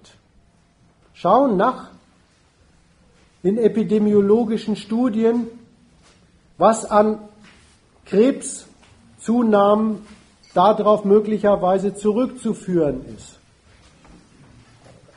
Da merkt man, was Volksgesundheit ist. Da merkt man, dass Volksgesundheit vom Standpunkt des Staates eben was ganz anderes ist, als dass jeder von uns gesund bleibt. Da wird der Standpunkt medizinisch betreut, dass ein Staat sein Volk als Verbrauchsmaterial fürs Wirtschaftswachstum einsetzt,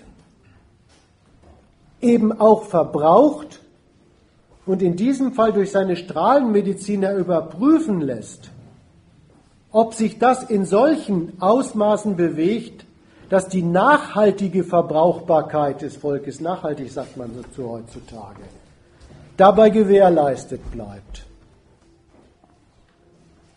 Die andere Maßnahme, die noch klarer macht, dass sie wissen, was sie da riskieren. Das ist, es gibt kein Atomkraftwerk ohne staatlichen Katastrophenschutzplan. Und den entnehmen Sie übrigens einfach den Vorkehrsweisen bei Kriegsfällen.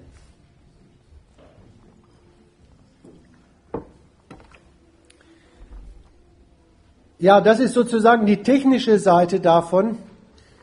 Der Staat weiß, dass er für den weltwirtschaftlichen Ertrag, den er damit erstreben will, ein riesiges Risiko für Standort und Volk eingeht und er geht damit um. Er kalkuliert es. Und dazu will ich jetzt noch, auch noch was sagen. Er kalkuliert ganz bewusst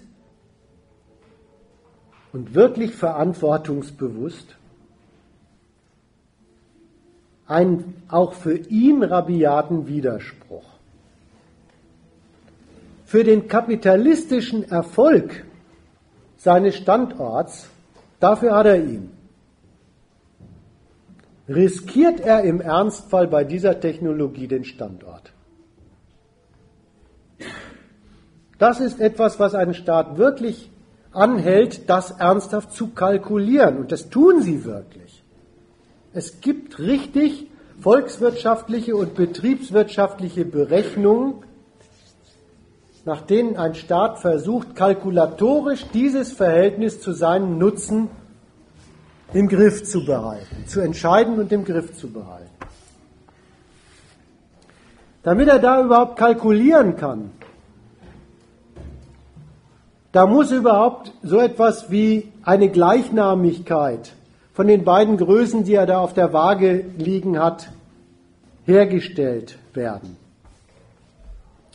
Wirtschaftlicher Ertrag auf der einen Seite, da muss er nichts großartig ändern. Der liegt schon in einer kalkulatorischen Geldgröße vor. Wachstum wird in Geld gemessen, Gewinn wird in Geld gemessen. Die andere Seite, Schaden für Leben und Leute, lässt sich in Geld messen. Dafür gibt es Experten, die sowas tun. Kann ich da ganz ja. Es gibt ja da den Extremfall, und der ist ja sehr, sehr ähnlich zu, zum Krieg, also der Kalkulation des Krieges. Äh, also gerade bei der, bei der Kernkraft ist das ja nicht möglich, dass nicht nur eine Region dauerhaft unbrauchbar wird, sondern gleich der ganze Staat dauerhaft ja. unbrauchbar wird. Und in dem Augenblick, wo der Staat sagt, ich kalkuliere so, dass ich mich sogar selbst aufs Spiel setze, dass sie nicht mehr in Geld ausdrücken. Also probiert er das herunterzurechnen in solche Geldgrößen, da gibt es eine Schwierigkeit, da komme ich gleich drauf zu sprechen, wie er es in einen noch kalkulierbaren Schaden gegenüber einem dafür dann zu kalkulierenden Sicherheitsaufwand bringt. Komme ich gleich darauf zu sprechen.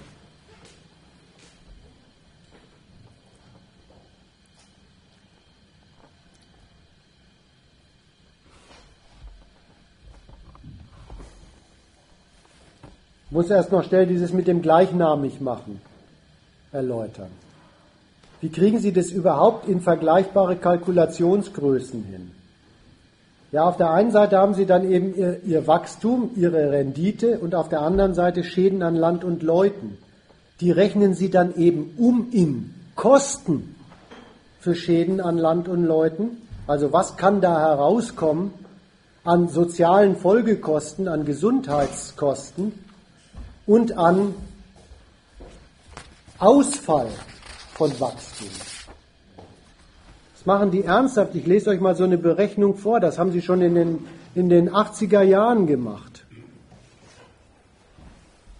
Die von der Bundesregierung beauftragte Studie Abschätzung der Schäden durch einen sogenannten Supergau kommt zu dem Ergebnis, dass beim Supergau eines Reaktors vom Biblis-Typ Schäden von annähernd 10,7 Billionen Mark entstehen können. Weil ein solcher Unfall rein rechnerisch in Deutschland nur einmal in 1666 Jahren zu erwarten ist, beläuft sich der jährliche Schadenserwartungswert auf 6,4 Milliarden Mark oder 4,3 Pfennig je Kilowattstunde Atomstrom.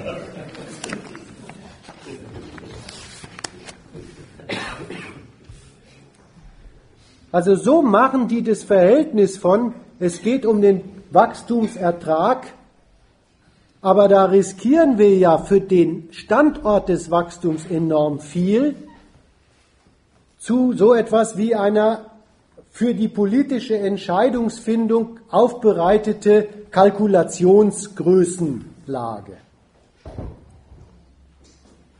Da haben Sie dann dieses Instrument, dafür haben Sie Ihre, Ihre Kostenrechner. Und damit kalkulieren Sie jetzt. Das lassen Sie nicht einfach automatisch entscheiden, aber damit kalkulieren Sie eine Grundlage für Entscheidungen.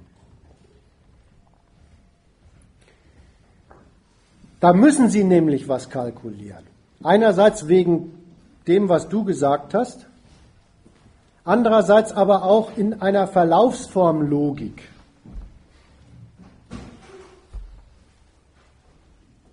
Eine Kalkulation geht eben so, den Geldertrag von AKWs fürs nationale Wachstum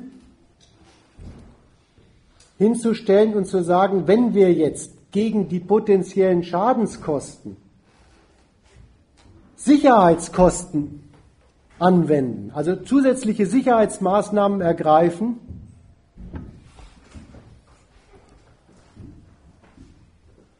um die größten Unfälle zu vermeiden. Dann kommen wir an eine Grenze heran, wo diese Kosten die Rendite kaputt machen. Mit immer umfangreicheren Containments, mit immer redundanterer Kühltechnik kommen wir an eine Größe, die können überhaupt die, die ähm, Rendite des Einsatzes von Atomstrom kaputt machen.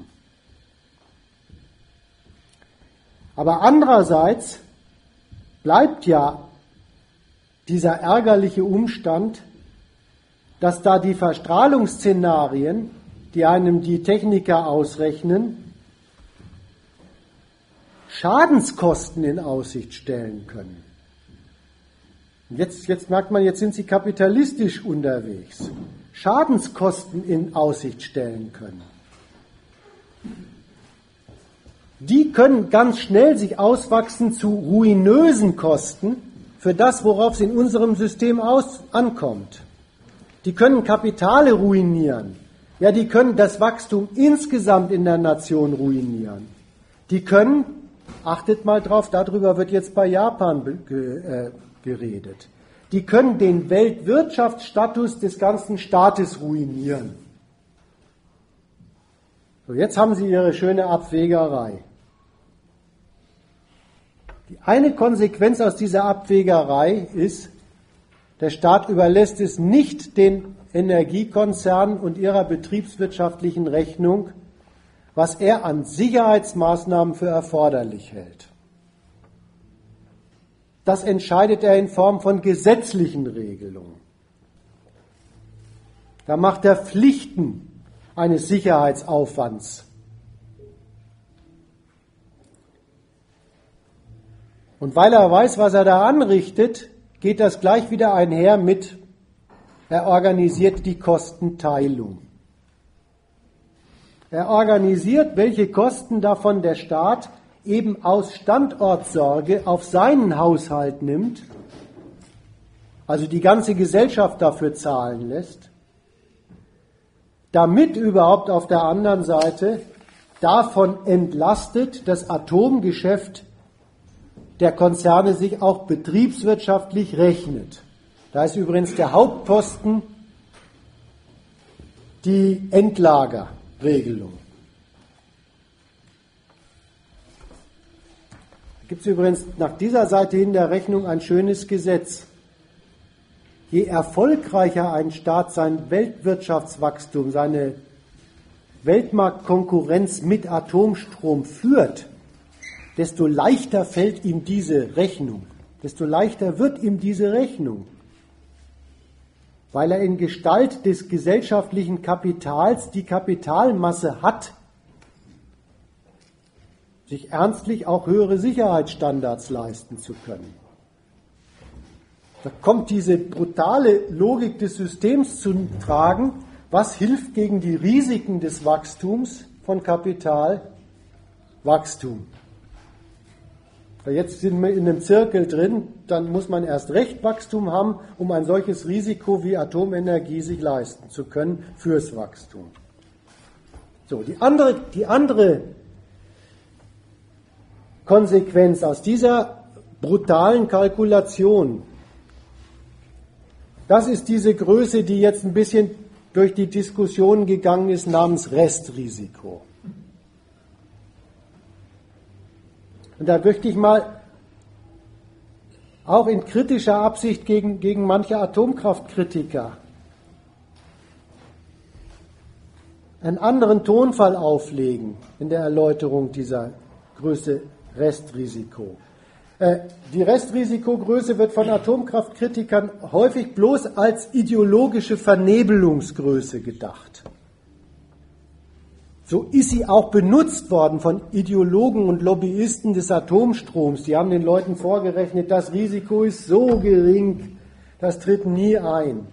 Und da kommen jetzt die Schlaumeier aus der atomkritischen Ecke und sagen, guck doch mal hin, jetzt sei er widerlegt. Der Staat hat diese Ideologie nie geglaubt. Bei dem ist die Größe Restrisiko eine viel ernstere politische Entscheidungsgröße. Der Staat und auch die Energiekapitale, die wenden nämlich diese von ihnen angestellte, aber natürlich für sie sau ärgerliche Rechnung, welche Sicherheitskosten gemacht werden müssen, welche Sicherheitskosten aber dann schon auch die Gefahr bedeuten, die Rendite von Atomtechnologie in Frage zu stellen, auch nach der Seite der Kostenverursachung. Welche Sicherheitskosten müssen wir denn wirklich machen?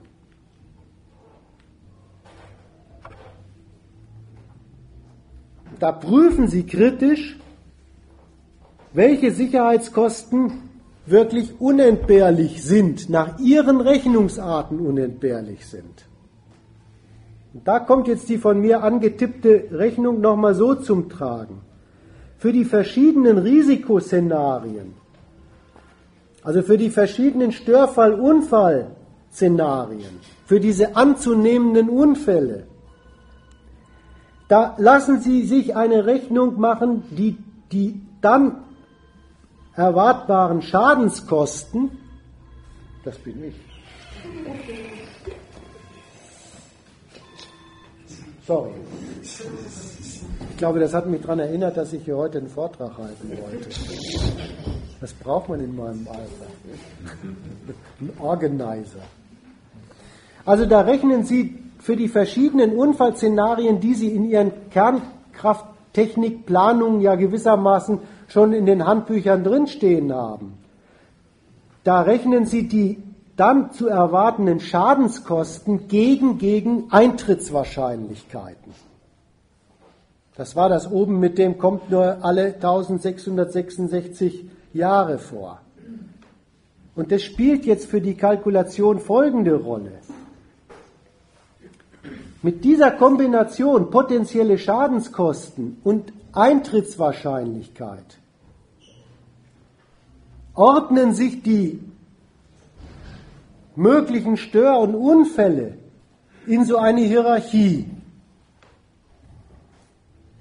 Die Hierarchie ist immer dieses Kombinat von kleine, größere, noch größere Kosten kombiniert mit Eintrittswahrscheinlichkeit.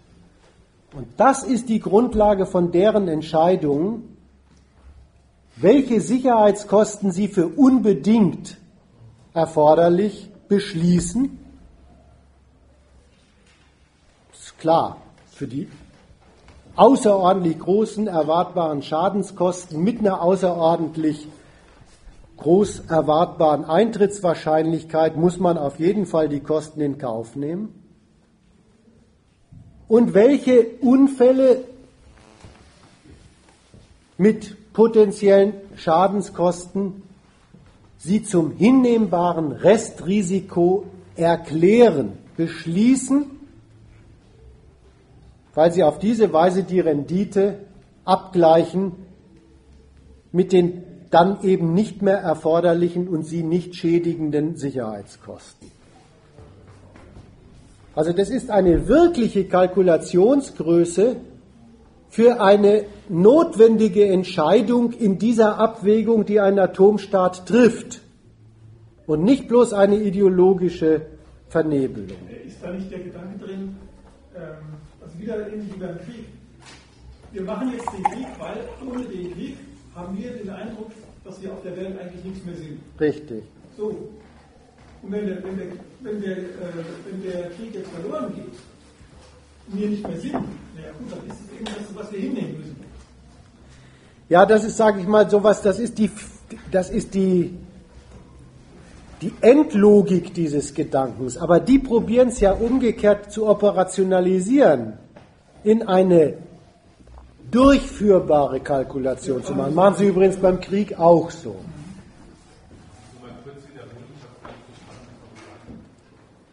Was wiederholen? Nein. Äh, wenn, der, wenn der Staat sich dazu entschließt, einen Krieg zu führen, dann ist ja, hat er ja, muss er ja im Kopf haben, der könnte verloren gehen. Das heißt, die, die Gründe, warum er überhaupt sich zum Krieg entschließt, ist der, ohne den Krieg sind wir auf der Welt nichts mehr. Also um das zu bleiben oder zu, zu, sagen, was wir sein wollen, müssen wir uns sogar unseren eigenen Bestand riskieren. Natürlich, äh, in dem Augenblick, wo man für seinen Bestand riskiert, nimmt man den, den Fall natürlich in Kauf, Restrisiko. Es gibt uns nicht mehr, na gut, dann, dann, dann war es dann das halt.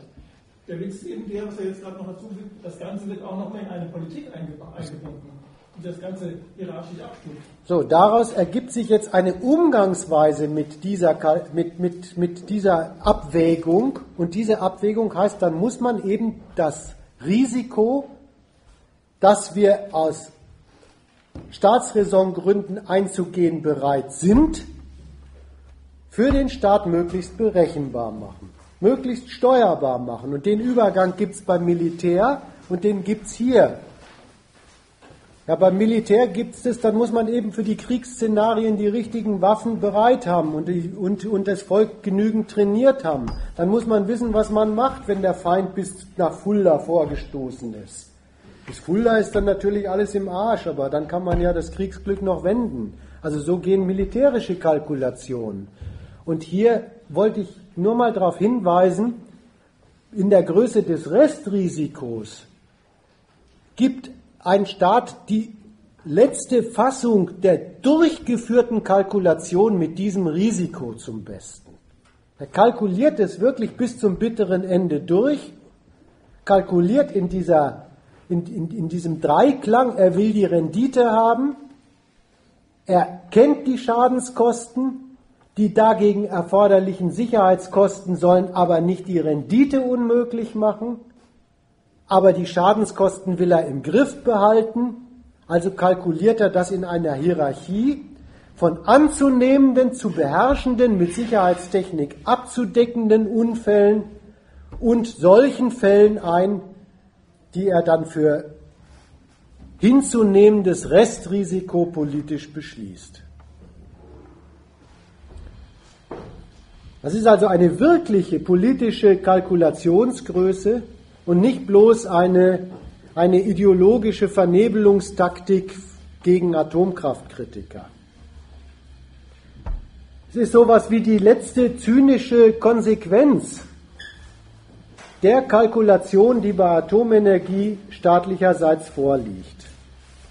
Wer da allerdings erst kritisch wird, der hat ein bisschen geschlafen. Aber er könnte sich durchaus auch von dieser letzten Größe rückwärts mal aufrollen was ein Staat da eigentlich durchkalkuliert, wenn er ein Restrisiko der Atomenergie gesetzlich für hinzunehmen beschließt. Damit komme ich zu meinem letzten Punkt.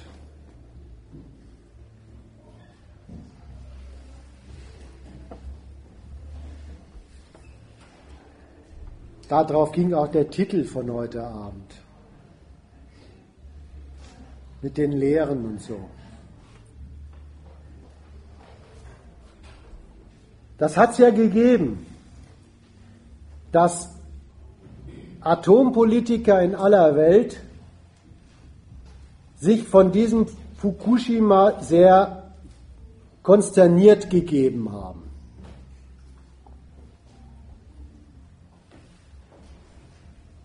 Und was von Lehren ziehen und Restrisiko doch zu hoch und so in Mikrofone gesagt haben.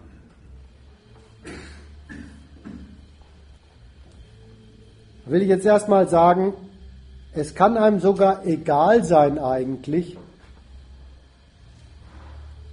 ob die wirklich konsterniert waren. Also so wie die da ihre Risikokalkulation machen, ist es sicherlich unwahr, wenn die sagen, sie sind überrascht gewesen. Aber konsterniert gewesen können sie trotzdem sein. Will ich nicht unbedingt bestreiten.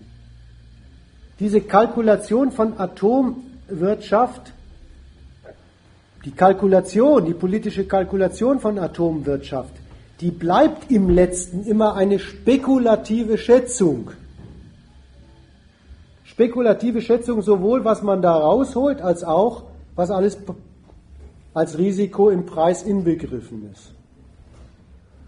Und Atomwirtschaft bleibt im letzten, das Betreiben von Atomwirtschaft bleibt im letzten immer auch ein Experiment. Und so gesehen gehört es zur Risikobereitschaft von diesen Politikern und Wirtschaftern, dass es da auch Überraschungen geben kann. Also würde ich nicht unbedingt bestreiten, dass der eine oder andere überrascht war, wie viel da passieren kann. Das Bemerkenswerte ist sowieso was anderes. Das Bemerkenswerte ist, was diese Politiker, die Energiepolitiker, einem als Umdenken nach Fukushima eigentlich da präsentieren, was sie einem vorlegen. Die eine Linie heißt, wir müssen das Restrisiko neu bewerten.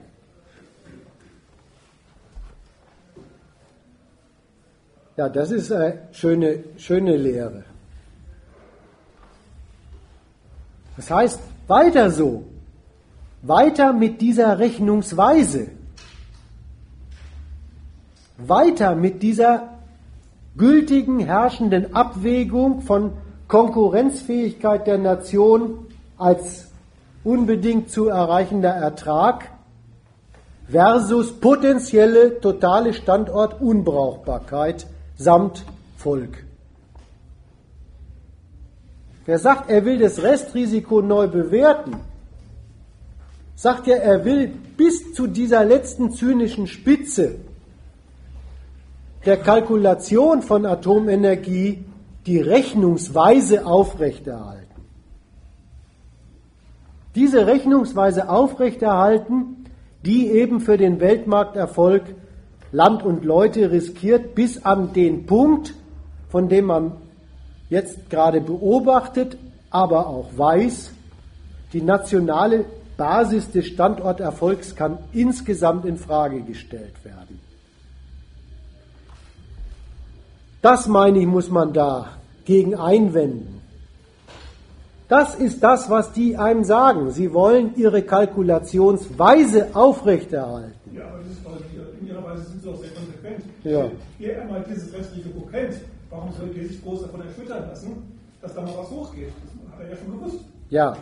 Also das ist ja, muss man aufpassen, dass man nicht in das Fahrwasser von den Idioten von der, von der Gegnerfront kommt, die jetzt sagen, jetzt müsst ihr aber auch mal merken, wie ja. es eigentlich ist. Das wollte ich Ihnen aber über die Ecke sagen. Schaut mal, wenn die, die, stimmt, die Atomkraftbewegung, die meint, jetzt ist sie endlich angekommen, erfolgreich. Jetzt sagen die doch selber, dass sie ihr Restrisiko, da merkt man, wie heikel das ist, Restrisiko bloß als Verharmlosungsargument zu denken. Jetzt sagen sie ja selber, das Restrisiko ist nicht so, wie sie einem das immer als Sand in die Augen gestreut haben. Ja, das ist die ideologische Seite dieser Kategorie. Die harte Seite ist, das Restrisiko ist eine Kalkul praktisch gültige Kalkulationsweise mit der Atomwirtschaft. Und wenn Sie sagen, das kalkulieren Sie mal wieder durch, sagen Sie, das kalkulieren Sie mal wieder durch. Dann wollen Sie diese Rechnungsweise fortsetzen und verlangen von einem, dass man sich dem anschließt. Das heißt übrigens nicht, in den Streit mische ich mich nicht ein, da mache ich keine Prognose. Finde ich auch langweilig. Dass das Wiederdurchführen dieser zynischen Rechnungsweise unbedingt zu einem Weiter so für jeden Atommeiler wird. Nein. Vielleicht schalten Sie welche ab. Andersrum wird ein Schuh draus.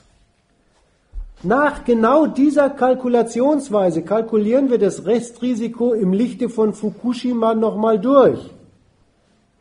Kommen ja jetzt schon die ersten Atomstaaten und Atomwirtschaftler mit dem Argument aus der Hütte, ja nach dieser Kalkulationsweise sind unsere Strahler Supergeräte. Also unseren wäre es nicht passiert, was da in Fukushima passiert wäre. Ich mache gerade ein paar Tage Urlaub in der Schweiz, denke ich erhole mich, mache das Radio an, soll man im Urlaub nicht unbedingt machen, kommt so ein bräsiger daher, quatschender Schweizer daher, uns wäre das nicht passiert. Unsere Notstromaggregate sind dreimal gebunkert. Das, man merkt, jetzt wird Jetzt wird die Parole Restrisiko neu durchkalkulieren im Lichte von Fukushima langsam aber sicher zum Werbeargument für manche nationalen Atommeilerlinien. Die bestehen den Stresstest. Andere bezweifeln, das würde ich nicht bestreiten, ob sie bei ihren nationalen Atommeilern, wenn sie da den vielleicht für neu erforderlich gefundenen Kostenaufwand für Sicherheitsmaßnahmen, für Nachrüstung durchkalkulieren, ob dann bei Ihnen das Zeug sich noch bei allen rentiert. Vielleicht schalten Sie dann deswegen mal einen ab. Übrigens, deswegen Atomkraftwerke abzuschalten, ist das einzige Argument, das im Kapitalismus unumstritten ist. Rentiert sich nicht, ja, da haben sie irgendwie mal sogar so, so gewisse Wiederaufbereitungsanlagen und äh, Reaktorlinien in Deutschland abgeschaltet. Währenddessen hat übrigens der Staat die, die dagegen protestiert haben, noch verprügelt. Und die Atombosse haben gesagt, nee, diese, diese Linie, die rentiert sich nicht so. Also wie gesagt, die Rechnungsweise wird aufrechterhalten, ob das für jeden Meiler dasselbe bislang übliche Resultat heißt, braucht man sich echt nicht einzumischen. Die deutsche Politik macht in dieser Frage eine besondere Linie auf.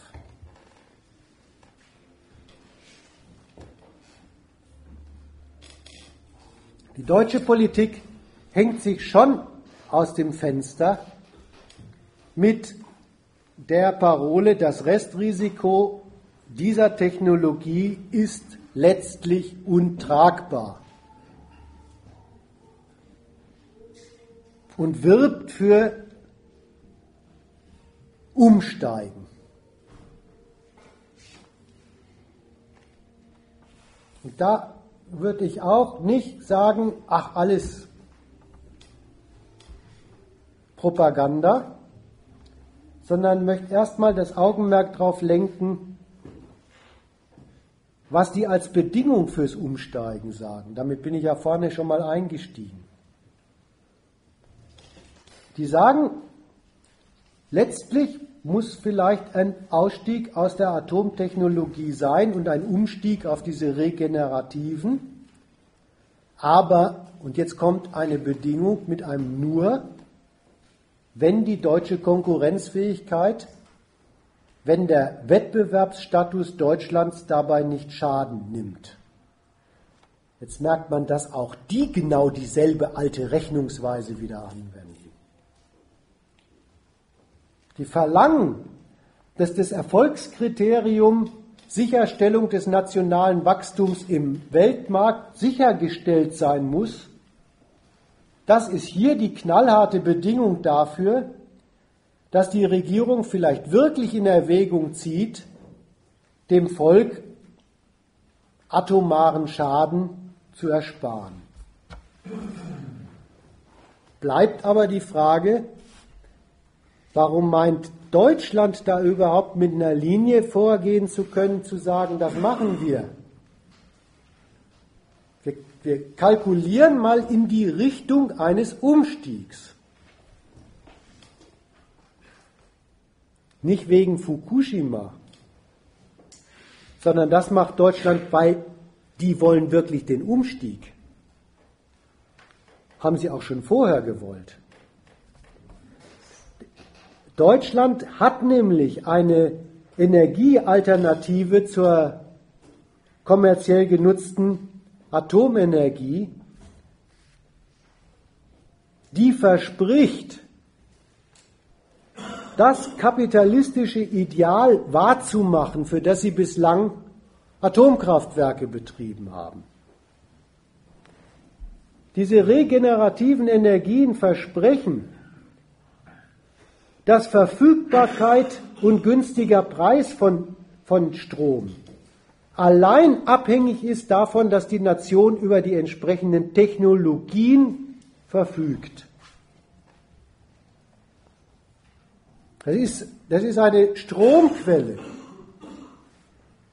Die ist technologieabhängig und nicht naturabhängig. Also im Sinne von Naturschätzen. Also, das ist die Verfügbarkeit von sicherer und kostengünstiger Energie allein als Frage von genug Kapital. Das ist die Alternative, an der diese Nation bastelt, nicht erst nach Fukushima, sondern schon die ganze Zeit. Und die deutschen Energiekapitale, die drängen doch schon die ganze Zeit darauf, für diese Energiealternative den Weltenergiemarkt zu besetzen. Die wollen doch den Kapitalismen aller Herren Länder diese Energiequelle als deutschen Exportartikel verkaufen. Die Politik, die deutsche Politik versucht schon seit geraumer Zeit, das kann man in den Gegenstandpunktartikeln zur Klimapolitik nachlesen. Die deutsche Politik versucht seit langem schon, die im Weltmarkt konkurrierenden Staaten darauf festzulegen, darauf einzuschwören, man müsse doch schon wegen des Klimas jetzt mal weg von diesen CO2 produzierenden Energieträgern, Öl und Gas. Wo soll man hin? Naja, zu deutschen Windrädern und deutschen Solarzellen.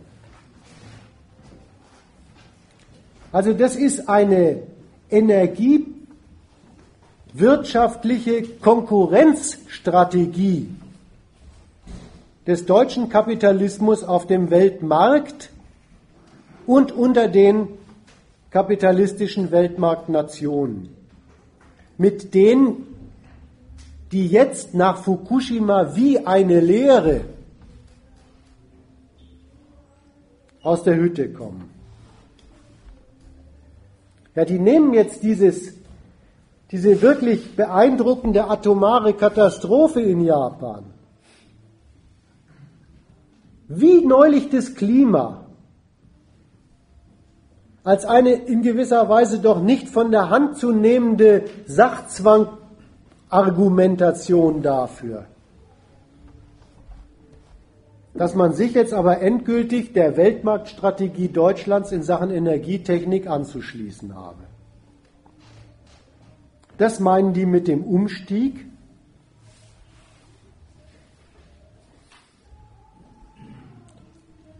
Und weil sie das mit dem Umstieg meinen, richtig eine für Deutschland nützliche Wende im Weltenergiemarkt Deswegen entdeckt deutsche Politik in ihrer eigenen Zielsetzung ein riesiges Risiko, das ist fast so groß oder vielleicht sogar noch größer als das Risiko von Atomkraftwerken. Davon nämlich, dass das gelingt, machen Sie ja überhaupt den Ausstieg aus Atomenergie abhängig. Und das meinen Sie, wenn das nicht gelingt, dann ist der Wettbewerbsstatus von Deutschland gefährdet. Das ist das Risiko, dass diese Nation in ihrer Umstiegsspekulation wirklich fürchtet.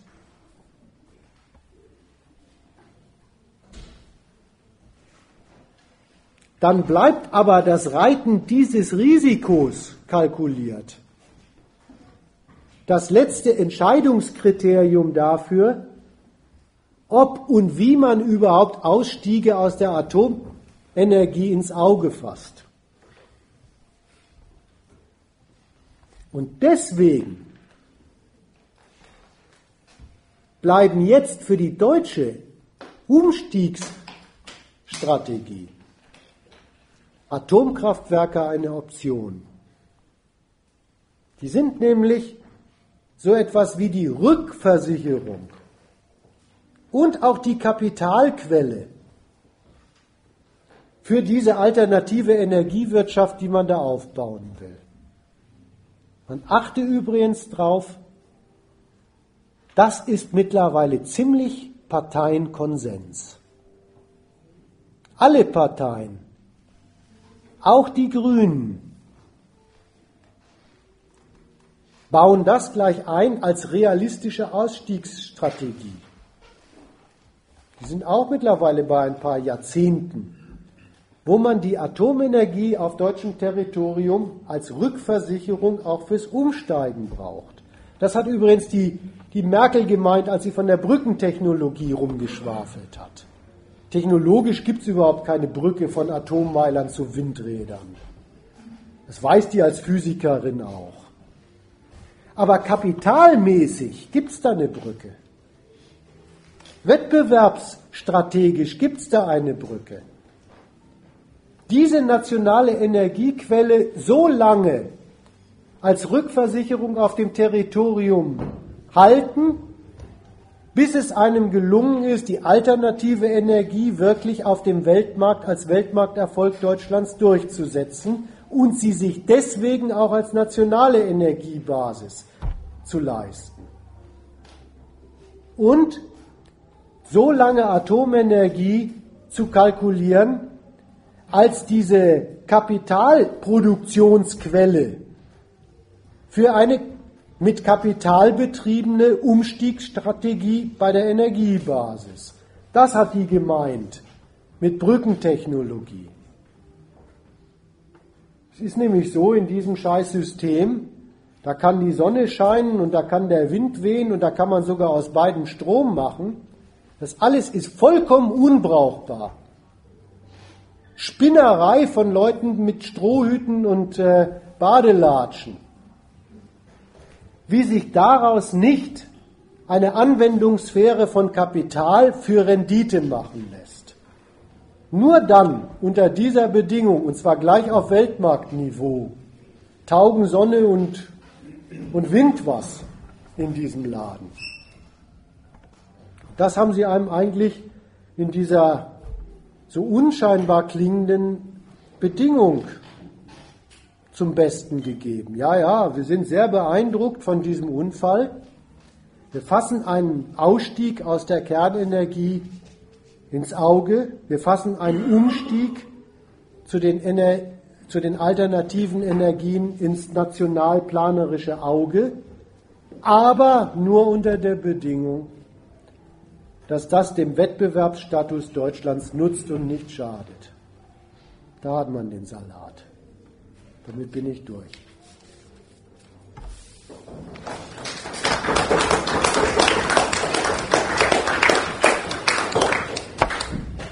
Äh, ich habe noch eine Frage zu. Ja.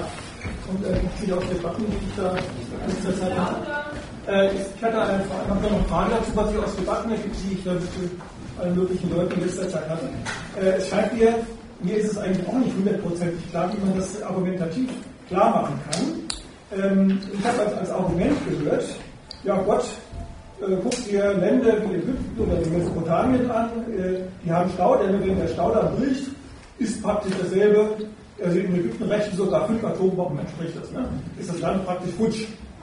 Ähm, trotzdem ist ja eine Staudammtechnologie was völlig anderes als äh, Kerntechnologie. Ich finde, das müsste man sich mal überlegen, dass, dass man das nochmal klar macht. Ich glaube auch, dass die, dass die Atomkraftgegner das eigentlich gar nicht richtig wissen weil sie immer, damit, immer mit äußeren Bedingungen, ja, bei einem Verkehrsunfall oder bei einem Flugzeugabsturz oder bei einem Erdbeben, die haben niemals den eigentlichen Witz einer nicht mehr aufzuhaltenden Herzspaltung äh, in, äh, im, im Blick, sondern immer nur die äußeren Bedingungen davon. Ich würde dagegen anders argumentieren. Und zwar? Ich würde dagegen argumentieren, was willst du mir denn jetzt sagen?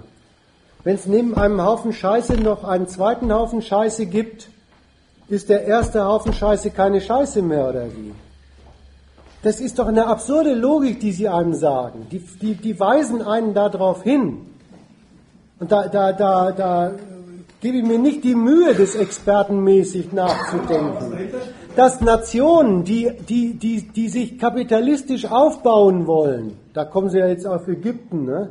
Äh, die sich kapitalistisch aufbauen wollen, die sagen, sie, sie, sie wollen sich in diesem Weltmarkt beim Geldverdienen bewähren. Und dafür brauchen sie eine Energiebasis.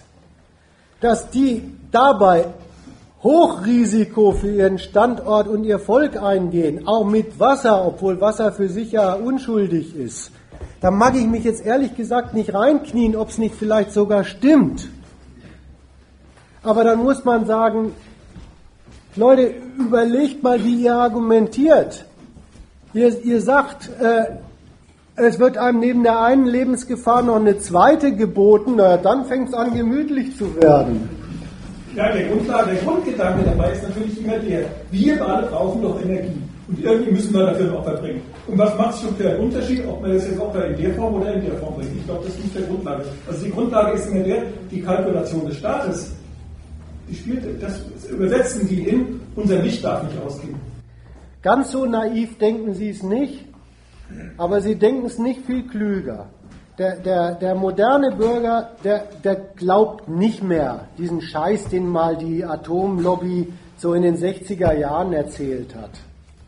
Ja, dein Kühlschrank, deine, deine Nachttischlampe, die geht aus, wenn wir nicht dir vor die Nase das Atomkraftwerk setzen der, der, der ist ja mittlerweile ein abgefeimter, realistischer Mensch. Der sagt, ja, das weiß ich schon, mein Wohlstand, der kommt nur zustande, wenn. Jetzt nennt er eine Bedingung, also hat er, das hat er gelernt, nur wenn die Unternehmen auch Gewinne machen können und es zum Wachstum kommt. Sonst geht es nicht. Der argumentiert, das habe ich eingangs mal gesagt und das übrigens ihm nachzuweisen, dass er da Mist baut, das halte ich für die Widerlegung. Der argumentiert einerseits mit einer Wahrheit. An diesem Realismus von den Leuten ist was Wahres dran.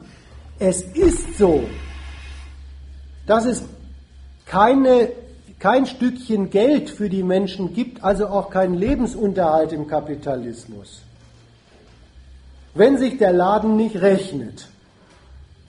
Davon ist er wirklich abhängig gemacht. Aber das soll man doch nicht zum Argument des Akzeptierens machen, sondern soll mal ganz kurz innehalten und sagen, hoppla, von was bin ich denn da abhängig gemacht? Und dann stößt man darauf, dass das, dass das bisschen Zurechtkommen, das bisschen Wohlstand, was die Leute haben, abhängig gemacht ist von Rechnungen, wie ich sie heute Abend vorgetragen habe. Dass allen Ernstes daran hängt, ob man bei sich selber überhaupt irgendwie über die Runden kommt. So, und wenn man sich das mal klar macht, dann, dann fällt man nicht mehr rein. Sondern dann sagt man, nee, also bitteschön. Jetzt weiß ich, wie die Reihenfolge ist. Dann ist mein bisschen Zurechtkommen der, der schäbige Wurmfortsatz von Rechnungen, die mich glattweg einkalkulieren als ein einziges Verbrauchsmaterial. Mein auch bei dir vielleicht die Zielrichtung, die, also Beweisabsicht nicht so richtig klingt, wenn du sagen willst, man müsste doch zeigen, dass gerade die Kernkraft die besondere Gefährdung beinhaltet. Jetzt also gerade die, die letzten Sätze von Jonas, weswegen wird diese Kernkraft eingeführt, weil sie einer staatlichen Kalkulation sich verdankt, Risiken abzuwägen und dabei Risiken für die eigene Bevölkerung bewerten und einkalkulieren.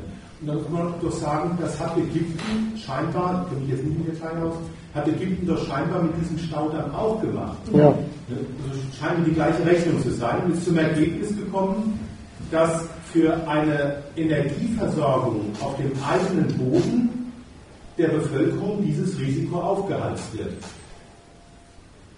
Dann ist doch aber die, die Stoßrichtung, wie gehen Staaten in ihrer Kalkulation mit ihrer Bevölkerung um? Und dann kann es einem doch letztendlich auch egal sein, ob sie das in Form von Atomkraft machen oder in Form von Staudämmen, die, die, wenn sie brechen, das ganze Land unter Wasser setzen. Das muss einem aber nicht egal sein. Weißt du, man muss nur, man muss nur eine Falle kennen. Es gibt einen Missbrauch des Wortes besonders. Radioaktive Zerfallspartikel und radioaktive Strahlen gibt es wirklich nur bei der Atomenergie. Und so kann nur die dich umbringen. Das ist besonders. Äh, man soll sich nicht in die Falle führen lassen. Das besonders heißt, ich möchte, ich möchte es vergleichen mit was anderem. Schauen wir uns das andere Scheißding mal an, Stoßen wir da auch auf so ein Prinzip, dann haben wir das rausgekriegt. Und der Trick ist bei besonders, meint immer, will immer auf eine Vergleichshierarchie von Schäden raus. Und die Hierarchie, die soll dann den einzelnen Schaden für eigentlich nicht mehr so, so, so doll erklären. Einmal nicht drauf reinfallen. Ähm, ich wollte ja sagen, Energiegewinnung überhaupt ist immer gefährlich. Und dagegen muss man noch in Anknüpfung an das eben auch dann sagen, ja, der Kapitalismus kriegt das tatsächlich hin und der bürgerliche Staat, sogar Energieformen, von denen man erstmal denken sollte, die sind doch so harmlos, sogar die zu Überlebensbedrohung zu machen. Das ist ja nichts Besonderes. Meine, Lebensbedrohung ist ja immer da. Also ich, ich, habe eben überlegt, was, was verursacht jetzt dein Vortrag, ist es jetzt Erstaunen oder Entsetzen oder Empörung, was hat es denn für Folgen? Da bin ich für mich auf den Gedanken gekommen, ich meine, diese ganzen Rechnungen und, und diese ganzen Staatsformen, letztendlich sind das, liegen ja überall kaufmännische Rechnungen zugrunde. Und ob das jetzt so oder so drehen, ob das System jetzt ein bürgerlicher, kapitalistischer Staat ist oder irgendein anderes, es geht ja immer darum, dass er eine gegenwärtige oder eine machthabende Gruppe eine Rechnung aufmacht. Ich will einfach ganz viel irgendwie Profit haben, ja, ich will etwas rausholen aus dem Gesamtsystem und auf der anderen Seite steht halt immer die Rechnung, die bezahlen entweder andere oder später, wenn es nicht gleichzeitig ist. Das ist ja erstmal das, das Grundprinzip von diesem ganzen Wirtschaften. Darum wird ja die ganze Anstrengung überhaupt unternommen. Und ob sich die Leute jetzt überwiegend freiwillig ausbeuten lassen oder ob ein Staat oder die Industrie ein Volk ausbeutet oder ob ein Volk ein anderes Unternehmen ausbeutet, das sind ja nur sich wandelnde Formen. Aber eins ist doch mal ganz klar, auch die, ganzen AKW-Demonstranten, die sagen letztendlich doch, naja, die haben doch ein tolles Leben und die haben es doch gut. Und wir gehen ja nur auf die Straße, weil wir dieses gut haben, das heißt besser haben auf Kosten anderer, weil wir das ja auch in Zukunft genießen wollen und wir wollen das auch noch mit einem reinen Gewissen genießen. Das ist für mich jetzt mal auch ein, ein Aspekt, unter dem die ganze Diskussion mal betrachtet werden könnte. Was ist denn überhaupt das Grundprinzip? Ich meine, ich finde die Überschrift hier auf diesem blauen Zettel deshalb auch so äh, zutreffend. Noch eine Nuklearkatastrophe, die nichts und niemanden ändert. Selbst wenn äh, die Bundesrepublik jetzt sagt, okay, wir steigen äh, aus, dem, aus der Atomkraft aus, weil wir sehen jetzt hier eine neue Geschäftsidee und wir haben äh, die Technologieführerschaft wir machen jetzt was ganz anderes. Wir bauen jetzt Wind- oder Wasserrädchen und verkaufen die weltweit. Machen damit unser Geschäft. Da es genauso viele Schäden geben. In irgendeiner Form. Es muss nicht Strahlung sein. Es kann ja auch sein, dass dann eben noch mal äh, 100 Millionen Menschen woanders verhungern müssen, weil sie kein, äh, keine Mittel haben, um sich die Lebensmittel leisten zu können. Das gehört alles in die Rechnung mit rein. Da nützt mir die ganze Empörung äh, nichts.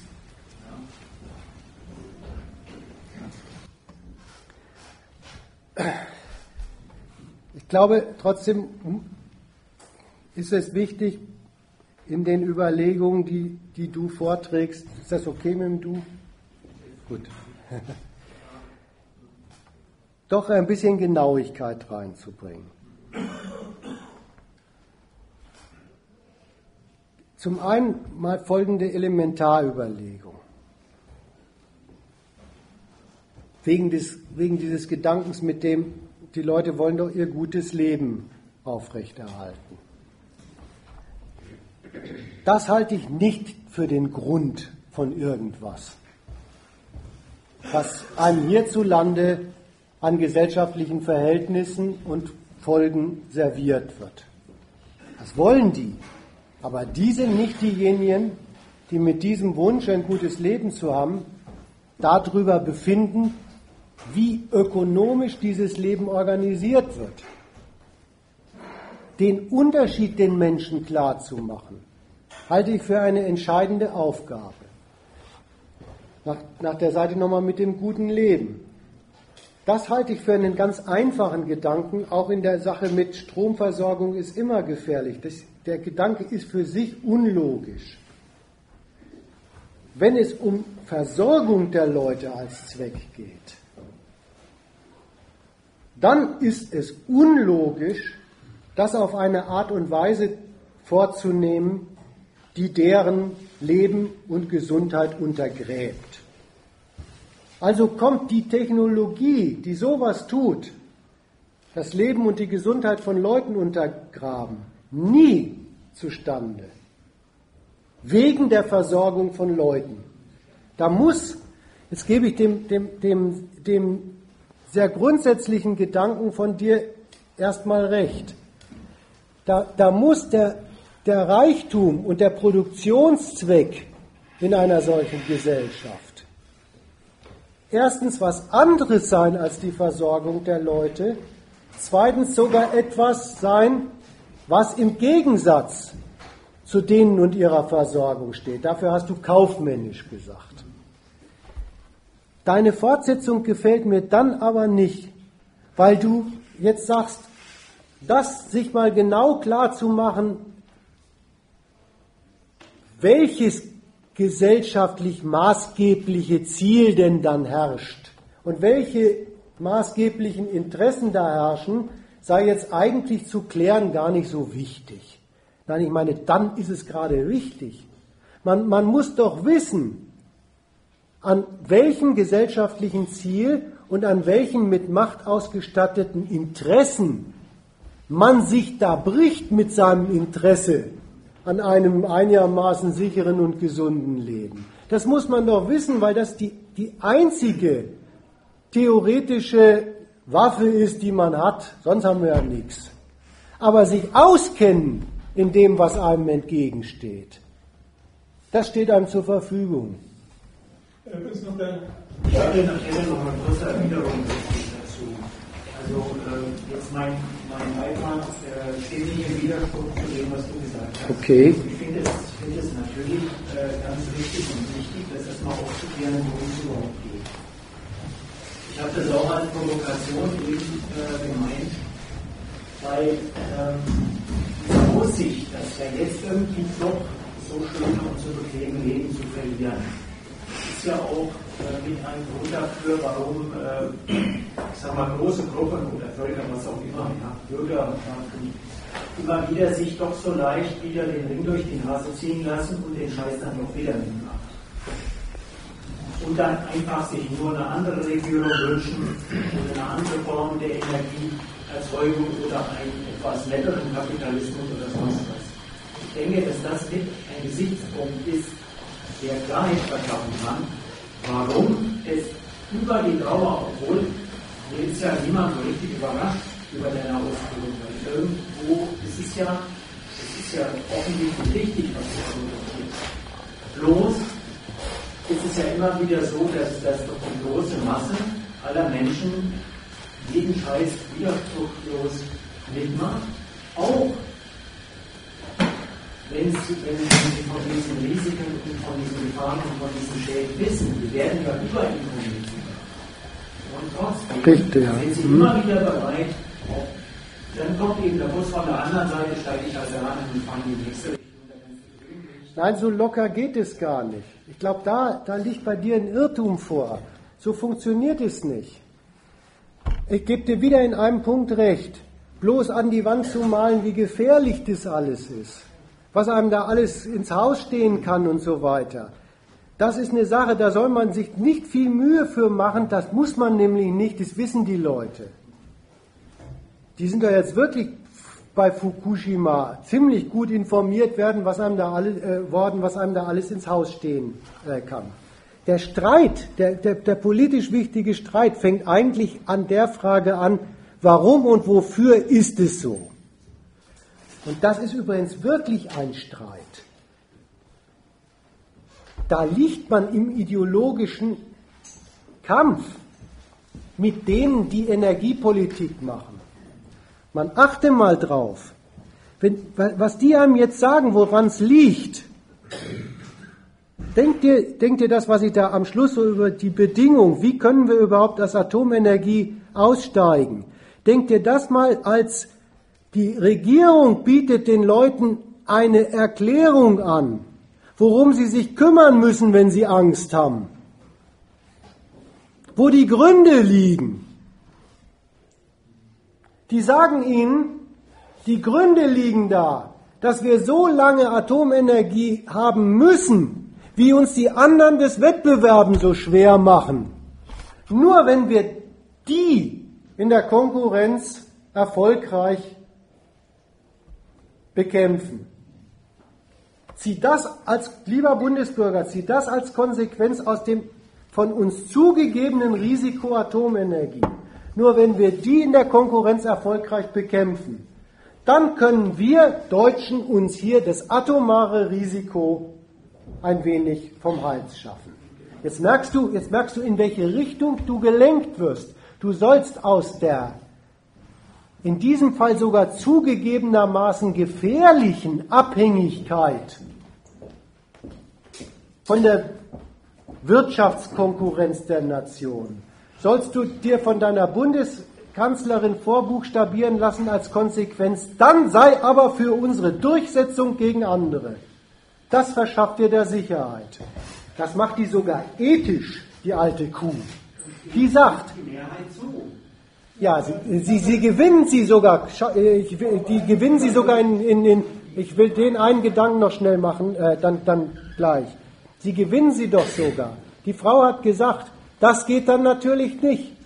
Das wäre unethisch, hat sie gesagt. Wenn wir bei uns die Atomkraftwerke abschalten und in der Nachbarschaft laufen sie weiter. Und was macht die Anti-Atomkraftbewegung?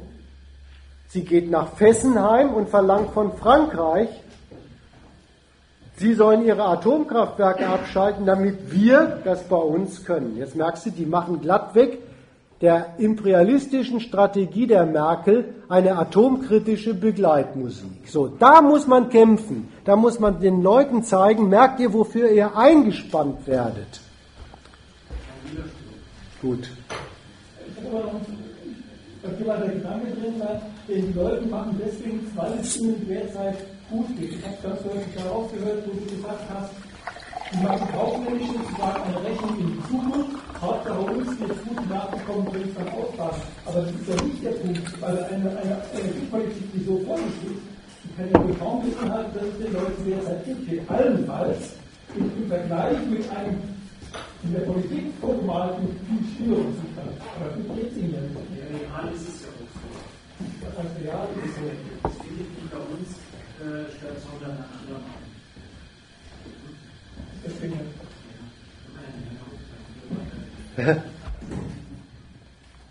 Ich glaube, er hat schon zwei verschiedene Subjekte gemeint. Die Leute wollen, dass aufrechterhalten, dass es ihnen gut geht, herrschen tut aber eine kaufmännische Rechnung und zu der sagen sie ja. Es war nicht unbedingt, dass sie die Kaufleute sind. Ja? Das ist ein etwas älteres Machwerk, darin steht, dass 20 Prozent des Energiebedarfs der BRD damals, als das früher verfasst worden ist, durch Atomenergie abgedeckt worden ist. Äh, wir hatten vorhin Diversifizierung, Energiemix am Hacken und dann wird gesagt, ja gut, 20 Prozent äh, mag vielleicht jetzt mehr sein, ich weiß nicht, die aktuelle Zahlen. Nee, ist äh, sogar weniger. Ja, äh, kriegen sie per Atomenergie. Hm. Wenn die so fürchterlich CO2-freundlich äh, ist und meinetwegen, was hier auch berücksichtigt wird, die hast du auch gesagt, dass es äh, immer so eine Frage der Rentabilität ist. Ja. Äh, freilich, ja, Atomkraft, sensationell, bis auf, äh, dass da eben, was du eingangs erwähnt hast, ja, äh, Strahlung, ne? Restmüll und äh, ja, Partikel, die Leute belasten und äh, aus der Umgebung von Atomkraftwerken wissen sie es sowieso. Äh, da gibt es einen Haufen der Krebserkrankungen und dann äh, sind sie aber noch so unterwegs und dann liegt es denn wirklich daran, dass sie nur neben AKW wohnen? Was denn da noch so? Ne? Ja, also das ist noch gar nicht so ganz geklärt bei denen. Da frage ich mich, ja, warum denn nicht 100 Prozent? Warum nicht 100 Prozent? Wo nimmt denn der Kapitalismus Rücksicht auf die Gesundheit ja, äh, äh, der Leute? Also nochmal ein Arbeitsprozess. Also dort, wo die Leute wirklich einfach nur gucken, äh, ja, dass sie ihre Produktion hinkriegen, da gibt da keine Rücksicht darauf. Da werden sie, ja, ich werde dramatisieren, aber werden sie böse hergenommen und jeder weiß, was das für Folgen hat für die Leute. So, warum dann nicht 100% von, äh, von dem Zeugs, also, ne, also im Vergleich mit anderen Energien rentabler ist, das, das, das habe ich für mich nicht klären können. Warum nicht 100 Prozent, sagt man, hat man da irgendwie so, oh, 100 Prozent, ja viel, also da Finger hoch. Okay, dann kommen die in der Bildzeit, haben so einen Blödsinn gemacht. Da haben die die Weltkarte, so eine Weltkarte gezeigt und dann guckt mal, wie wenig Atomkraftwerke wir haben im Vergleich zu den anderen. Da kann man so nach dem Motto, wie wir auf die Leute Rücksicht nehmen, auf deren Gesundheit, in Bezug auf das, dann hat es mir also wirklich die Schuhe hochgekramt. Was, ey, was, was, was wollen die denn jetzt? Deswegen komme ich da nicht ganz klar. Dann kann man, weiß man auch, wenn wirklich die Rentabilitätsfrage, ne? Und CO2 und, und gelobt und, und, so, und nur eben, äh, dass die Leute verstrahlt werden, aber da sie ja dabei, pausenlos irgendwelche Werte, genauso wie im Arbeitsleben auch, wie, ne, wann fängt die Schädigung irgendwie an, äh, äh, tödlich zu sein? Die wissen auch, dass das tödlich sein kann. Aber wie können wir mit der, äh, mit der Mortalitätsrate äh, da gescheit kalkulieren? Ja, wie kommt das bei uns hin in unseren Rechnungen? Ja, dann frage ich mich wirklich, warum nicht 100 Prozent? Also das wollte ich wirklich fragen. Ja, erstmal schnell zur Faktenlage. Meines Wissens ist das jetzt so, dass 20 Prozent des Stroms in Deutschland ungefähr äh, durch Atomenergie erzeugt werden. Nicht überhaupt des Ener der Energieversorgung, äh, ähm, sondern 20 Prozent des Stroms ungefähr ist es. So, jetzt mal zu deinem letzten Punkt. Da, da, da, da gibt es einen Widerspruch in deiner Überlegung. Ja. Das ist jetzt noch gar nicht zu der Fragestellung genommen. Es gibt einen Widerspruch in deiner äh, äh Darstellung. Du sagst, wo ist denn der Kapitalismus überhaupt rücksichtsvoll mit den Menschen? Da sage ich, ganz so stimmt es nicht. Der Kapitalismus ist dort rücksichtsvoll zu den Menschen, wo es für seine eigene Kalkulation erforderlich ist. Und da ist bei dir selber was vorgekommen. Es gibt doch Arbeitsschutzgesetze. Es gibt doch den Strahlenmediziner bei den Atomkraftwerken. Rücksichtnahme um des Menschen willen, um dessen Interessen willen, ja, das zählt nichts. Aber Rücksichtnahme auf den als nachhaltig nutzbare Ressource, das zählt sehr wohl. Das merkst du übrigens an solchen Sachen wie, kaum bist du geboren, ne, hat, hat, hat sich der bürgerliche Staat mittlerweile überlegt, kriegst du erstmal eine Impfung, weil das kommt nicht in die Tüte, dass diese scheiß Natur in sein Menschenmaterial mit Viren äh, ruiniert, ehe er es das erste Mal überhaupt zu irgendeiner Wirtschaftsleistung gebracht hat. Ja, die lassen sie sogar bis, bis 14, bis 18 in die Schule gehen, weil sie die Erfahrung gemacht haben, wenn sie das nicht machen, dann werden die so kleinwüchsig, damit kann man kein Wachstum machen. Und schon gar keine Armee. Also diese Rücksichtnahme gibt es, aber es ist eine sehr funktionalistische Rücksichtnahme auf die Leute, die gibt es aber. Jetzt zu deinem, warum denn nicht 100 warum denn nicht 100 Atomenergie? Da spielt das sogar auch eine Rolle. Die rechnen das Risiko in die Kalkulation, wie sie ihre, wie sie ihre Energiebasis machen, durchaus ein. Aber das spielt nicht die ausschlaggebende Rolle. Die ausschlaggebende Rolle ist, was kriegt eine Nation mit einem Energiemix an Energiesicherheit und an Kostengünstigkeit ihrer Energiebasis für ihren Wachstumskapitalismus im Weltmarkt hin. Und da ist gerade die Kombination von verschiedenen Energieträgern der Kunstgriff. Die benutzen Öl und Gas bis heute als Treibstoff fürs kapitalistische Wachstum, weil die sind immer noch konkurrenzlos günstige Energieträger, konkurrenzlos kostengünstige Energieträger haben auch günstige technische Eigenschaften für so eine kontinuierliche Wachstumsproduktion. Und so steht er ihnen stehen ihm diese Weltmarktenergieträger aber überhaupt nur zur Verfügung, weil sie auch andere haben. Das wollte ich vorhin erklärt haben. Also das Öl zuverlässig zu ihnen hinfließt und das zu einem Preis, der für ihr Wachstum günstig ist, das erwirken sie sich, indem sie mit ihrem Energiemix sich in eine Konkurrenzposition als Abnehmer reinbringen wo sie Erpressungen von denen nicht befürchten müssen und wo sie mit der Konkurrenz zu anderen Abnehmerländern klarkommen. Das ist übrigens ein Argument, das jetzt die Merkel auch benutzt für die Energiewende. Denn immerhin hat es der Weltkapitalismus zu, einer, zu einem kapitalistischen Wachstum auch in Schwellenländern und so weiter gebracht, wo die Nachfragekonkurrenz um die fossilen Energieträger wirklich wieder in eine Größe hineinwächst, wo sie Preissteigerungen als nachteilig für ihr Wachstum langsam aber sicher ins Auge fassen müssen. Vielleicht sogar ins Auge fassen müssen, dass der eine oder andere Zugang zu manchen nationalen Energieträgern ihnen gar nicht mehr so ohne weiteres offen steht, weil es da auch eine Sorte von Konkurrenz mittlerweile unter den Abnehmerländern gibt, die probieren sich Exklusivverträge mit äh, Energielieferstaaten zu machen. So, also da merkst du, das sind die Größen, die sie ins Auge fassen und da ist das, was sich so technisch anhört, wir machen einen Mix wir, wir, wir mixen Gaskraftwerke, äh, äh, Ölkraftwerke, Kohlekraftwerke, Windkraftwerke, Sonnenkraftwerke, Atomkraftwerke und die bauen wir auch noch gleich so, dass man die mit jeder Sorte von Öl und Gas und so weiter betreiben kann. Da ist dieses, was so, sich so technisch anhört, die Waffe in dieser Konkurrenz gegenüber Abnehmerländern und Lieferländern.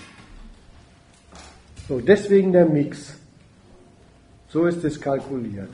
Warum sollte denn äh, ein Staat auf eine Energiequelle verzichten? Das ist ja eine Einnahmequelle. Die Wertschöpfung, die findet ja nicht dort statt, wo das Zeug in der Erde liegt, sondern es wird gefördert, es wird transportiert, es wird verarbeitet, es wird vermarktet und da wird ein Haufen Geld gemacht. Und wer darauf verzichtet, wäre ja auch blöd. Das ist auch ein Grund dafür, weshalb möglichst von allem möglichst viel verbraucht wird. Das klingt zwar irgendwo blöd, wenn viel verbraucht wird, aber wo viel verbraucht ist, da wird auch viel verdient. Ja, aber du musst es schon als wenn dann formulieren, nur dann stimmt's. Nur wenn man einen Energieträger einer Renditewirtschaft zuführen kann, taugt er für diesen Laden. Sonst nicht. Nach der Logik ist, geht übrigens das, das, immer neue Entdecken von, von, von äh, Ölquellen. Ja? Immer wird einem alle zehn Jahre mal berichtet, das gibt es eigentlich gar nicht mehr. Dann hat die Nachfrage Konkurrenz um das Öl den Preis bis zu einem Level hochgetrieben. Das kapitalistische Wachstum verdaut ihn als Energiepreis fürs Gewinne machen. Und dann wird die Erschließung von teureren Ölfeldern, Ölsenden und so weiter auch rentabel. Das ist die Vorgehensweise. Da ist das Gejammer über steigende Energiepreise, das ist ein Vorwand, weil steigende Energiepreise die tragen mit zu höheren Gewinnen bei. Also wer, wer, wer ich würde immer sagen, wenn dann. Wenn dann. Das ist, äh, die Energiepreise sind immer ein, ein staatlich besonders betreutes Feld der kapitalistischen Konkurrenz. Das Argument habe ich vorhin weggelassen. Da mischt sich der Staat immer ein, weil da gibt es in dieser wunderbaren Konkurrenzwirtschaft eine besondere Form des Gegensatzes von Konkurrenten. Was für die Energieproduzenten ihre Rendite sicherstellt, möglichst hohe Verkaufspreise von Energie, von Strom. Das ist für die in der Rendite gut. Und dann macht E.ON und RWE und so weiter auch den Gewinnbeitrag zum nationalen Wachstum. Ist der Möglichkeit nach die Gefährdung des Gewinnproduzierens bei allen anderen Kapitalisten. Weil deren Ware in jede Renditekalkulation von jedem Unternehmen eingeht.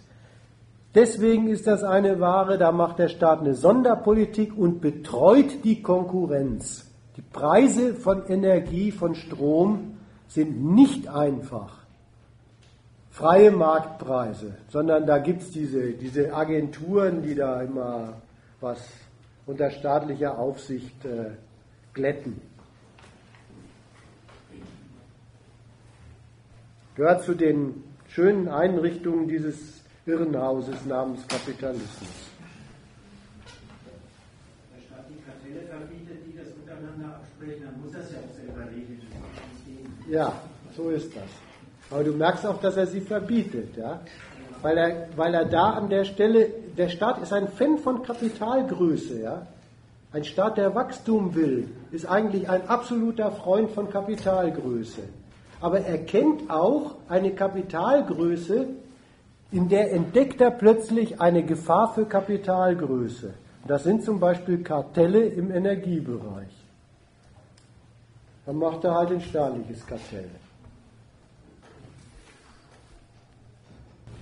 Es gab ja vorhin diesen, äh, diese Zurückweisung eigentlich von dem, von dem, von dem Vergleich äh, zwischen Wasserkraftwerken und wenn er mal so eine Staumauer einreißt und irgendwie Kabel spielt, wo Leute wohnen und Atomkraft, wo es, äh, und das hat mir vorhin nicht so richtig gefallen, äh, also einerseits die, die, Zurückweisung ist natürlich völlig klar, äh, äh das irgendwo dagegen zu halten oder irgendwie zu sagen, das würde jetzt äh, Mord zur Atomkraft relativieren, äh, das läuft natürlich letztlich immer darauf raus, dass die Dinge werden hingestellt und es wird halt riskiert, es wird zu Schade kommen. Aber ich möchte doch nochmal sagen, es gibt schon einen qualitativen Unterschied äh, zwischen, zwischen solchen Technologien und Atomkraft. Und das meine ich, das ist der, wenn, wenn ein Staudamm bricht und eine Stadt wegspült oder wenn ein Chemiewerk explodiert oder was auch immer passiert, äh, dann kann man nachher die Leichen zählen und die Leute, die das erwischt hat, die sind auch sicherlich zu bedauern und natürlich werden da Schäden äh, an Land und Leuten in Kauf genommen, äh, nach genauen Rechnungsweisen, äh, nachdem es bei Atomkraft auch funktioniert. Ähm, aber bei einem Supergau, einem Atomkraftwerk, da meine ich doch, dass es da einen qualitativen Unterschied gibt. Nämlich erstens mal die Dauer, äh, mit der da Landstriche unbewohnbar gemacht werden und zweitens auch einfach die Tatsache, dass man es dass auf, auf Jahre, Jahrzehnte, Jahrhunderte und Jahrtausende äh, überhaupt nicht richtig feststellen kann, äh, äh, wo eigentlich die Gefahr ist, wie groß sie ist, wie man sich davor schützen kann und so weiter und so fort. Das ist einfach nicht vorbei, das ist auf Dauer. Das wollte ich nochmal sagen, dass das, äh, das darf man aber nicht vergessen, das ist schon eine Besonderheit der Atomkraft und eine besondere Perversität ähm, äh, davon, dass dieses Risiko über uns die sollte auch nicht bestritten sein, die Besonderheit. Ich wollte bloß warnen vor dem, dass man sich über das Argument Besonderheit immer gleich in Vergleiche rein manövrieren lässt. Schmeißt man die Be äh, Vergleiche einfach an der Stelle mal weg, dann, dann, dann bleibt das, was du sagst, wirklich die Besonderheit eben dieses, äh, dieses, ähm, dieser Technologie, weil sie eben diesen Naturprozess freisetzt. Die setzt den radioaktiven Zerfall frei, zielstrebig, dann ist er aber auch freigesetzt und läuft nach dessen eigentümlichen Gesetzen, von denen jetzt der ähm, geneigte Leser und Fernsehzuschauer sich ein Bild machen kann. Halbwertzeiten, also ein Scheiß, da, da hast du ja auch drauf angespielt. Erfährt man jetzt, da merkt man, da gibt es Halbwertzeiten, also das erleben wir nicht mehr. 22.000 Jahre. Sowas und noch länger, ja. Das ist übrigens alles das, was Sie einem erzählen mit dem Endlager. Es ist deswegen, glaube ich, ähm, Ihr ähm, äh, Argument auf den Unterschied hinzuweisen, ist zwar richtig eigentlich, ist zwar überaus richtig, was du sagst, nur wenn, die, wenn diese Atomkraftgegner kommen, die sagen dann, gut, also Wasserkraftwerk unterschreiben wir doch, das unterschreiben wir nicht mehr dann haben sie natürlich im Grunde die ganze staatliche Energiepolitik akzeptiert. Das ist uns zu gefährlich, sagen wir. Ja, die meinen, sie könnten sich in die Staat, die, sie könnten sich in die staatliche Risikokalkulation, die ganz was anderes kalkuliert, mit ihrer biederen Abwägerei von schlimmerer Schaden, weniger schlimmer Schaden, doch irgendwie beheimaten. Und das sollten Sie lieber bleiben lassen. Die, die wirkliche Kalkulation, die da so gefährlich ist, die ist gar nicht einfach das Abwägen von unterschiedlichen technologischen Schadensmöglichkeiten. Die weckt was anderes ab. Und deswegen sollte man auch mal ins Auge fassen, ich mache mal ein Beispiel, warum ich das Argument für zu kurz gesprungen halte. Jetzt setzen Sie in Deutschland ja auf diese alternativen Energieträger. Wenn du jetzt befangen bist in dieser Optik, das sei alles eine Frage von, wie gefährlich sind die technologisch, dann ist dir das Maul ja gestopft, wenn Sie Windräder hinstellen. Das kannst du nämlich wirklich nicht behaupten, dass Windräder den Leuten so viel was antun wie Atomkraftwerke. Jetzt musst du in der Optik, wenn du dich so befangen gibst, es sei eine Frage von gefährlicher, müsstest du ja jetzt glatt die Klappe halten. Musst du aber nicht. Wenn du nur kurz auf die Bundesregierung hörst, wovon die wirklich abhängig macht, wann sie Windräder aufstellt, dann merkst du, dass du was zu befürchten hast in einer ganz anderen Sphäre. Dass das, was wirklich gefährlich ist, ganz woanders liegt, als in dieser engen Optik, das eine Ding strahlt, das andere macht nur Sit, Sit. Äh, die Gefahr, die die einem als Bedingung nämlich sagen, ist, Deine Existenz in diesem Land hängt davon ab, dass der Nation ihre energiepolitische Durchsetzung gegen andere Nationen gelingt. Und ob das bekömmlich ist, das wage ich zu bezweifeln. Da kann ich nicht bestreiten, dass sie vielleicht das Atom abknipsen. Hm? Man kann es doch vielleicht so zusammenbringen. Also diese Kalkulation, die du jetzt gerade genannt hast, die macht also da ist jede Technologie, kommt nur unter dieser Kalkulation vom Kapitalismus. Und da kann man sich immer gefährdet fühlen, zu Recht. Und da wird auch manche Technologie, die an sich von Natur aus, sag ich mal, nicht gefährlich sein muss, zu einem großen Schaden von vielen Leuten führt, wie zum Beispiel, wir bauen einen Staudamm, wo ganz viele Leute leben und nehmen in Kauf, dass die überflutet werden oder so. Aber Atomkraft also da kann man doch die Besonderheit auch reinbringen, die Atomkraft zu benutzen. Ähm, dass die ja wirklich, also wie man äh, um, sie, um sie sicher zu nutzen, so einen riesen Aufwand erfordert, dass es wahrscheinlich mehr Aufwand wäre, als man überhaupt Strom rauskriegt. Ähm, die zu nutzen, das kann einem nur mit der Kalkulation überhaupt einfallen. Oder nicht? Also, ja, das ist richtig, aber dann ist die wirkliche Gefahr letztlich eben die Kalkulation. Und da, dafür streite ich eigentlich. Dann ist doch das Gefährliche die Kalkulation. Und dann muss ich doch zum Beispiel bei den Windrädern, bin ich gar nicht beweispflichtig und mag auch den Weg des Beweisens gar nicht betreten. Ach, guckt euch das mal an. Wenn Windräder zu schnell drehen, dann sind meine, ist mein Haupthaar auch gefährdet. Ja, das ist Quatsch. Das, die, das, Risiko, das Risiko liegt bei der Atomenergie wie bei den Windrädern, wenn dann begründet in der, Kalkula in der ökonomischen oder politisch-ökonomischen Kalkulation, für die sowas angewandt wird.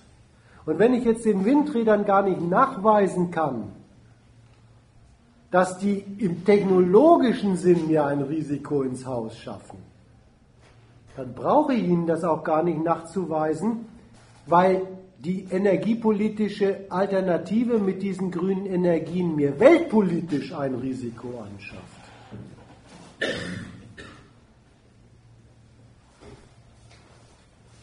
Und da gucken zum Beispiel Atomkraftgegner nie hin.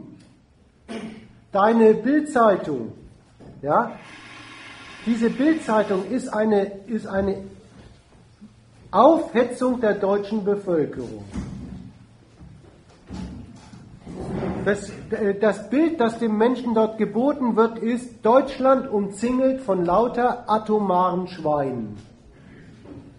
Die Auflösung, die der deutsche Bildzeitungsleser daraus ziehen soll, ist gar nicht unbedingt. Das halte ich für nicht die wahre Absicht dieses, dieses Schaubilds. Wenn sie um uns rum alle atomaren Schweine sind, dann können wir bei uns doch auch atomare Schweine bleiben. Du kannst den Gedanken auch mal anders, anders drehen. Dann sagen die, guckt euch mal diese vielen Atomkraftwerke auf der Welt an. Merkt ihr, was wir machen müssen, wir Deutschen? Von Deut an deutschem Wesen muss die Welt genesen. Jetzt, jetzt, jetzt ziehen sie daraus die Konsequenz, dass also der Mensch, der sich vor Atomkraftwerken sorgt, Partei ergreifen muss für eine Regierung, die sich in die Energiepolitik aller Herren Länder möglichst machtvoll einmischt. Ob ich das gemütlich finde, das ist die Frage. Also nicht nur den Griechen die Rente verbieten, sondern den Franzosen ihre Kraftwerke.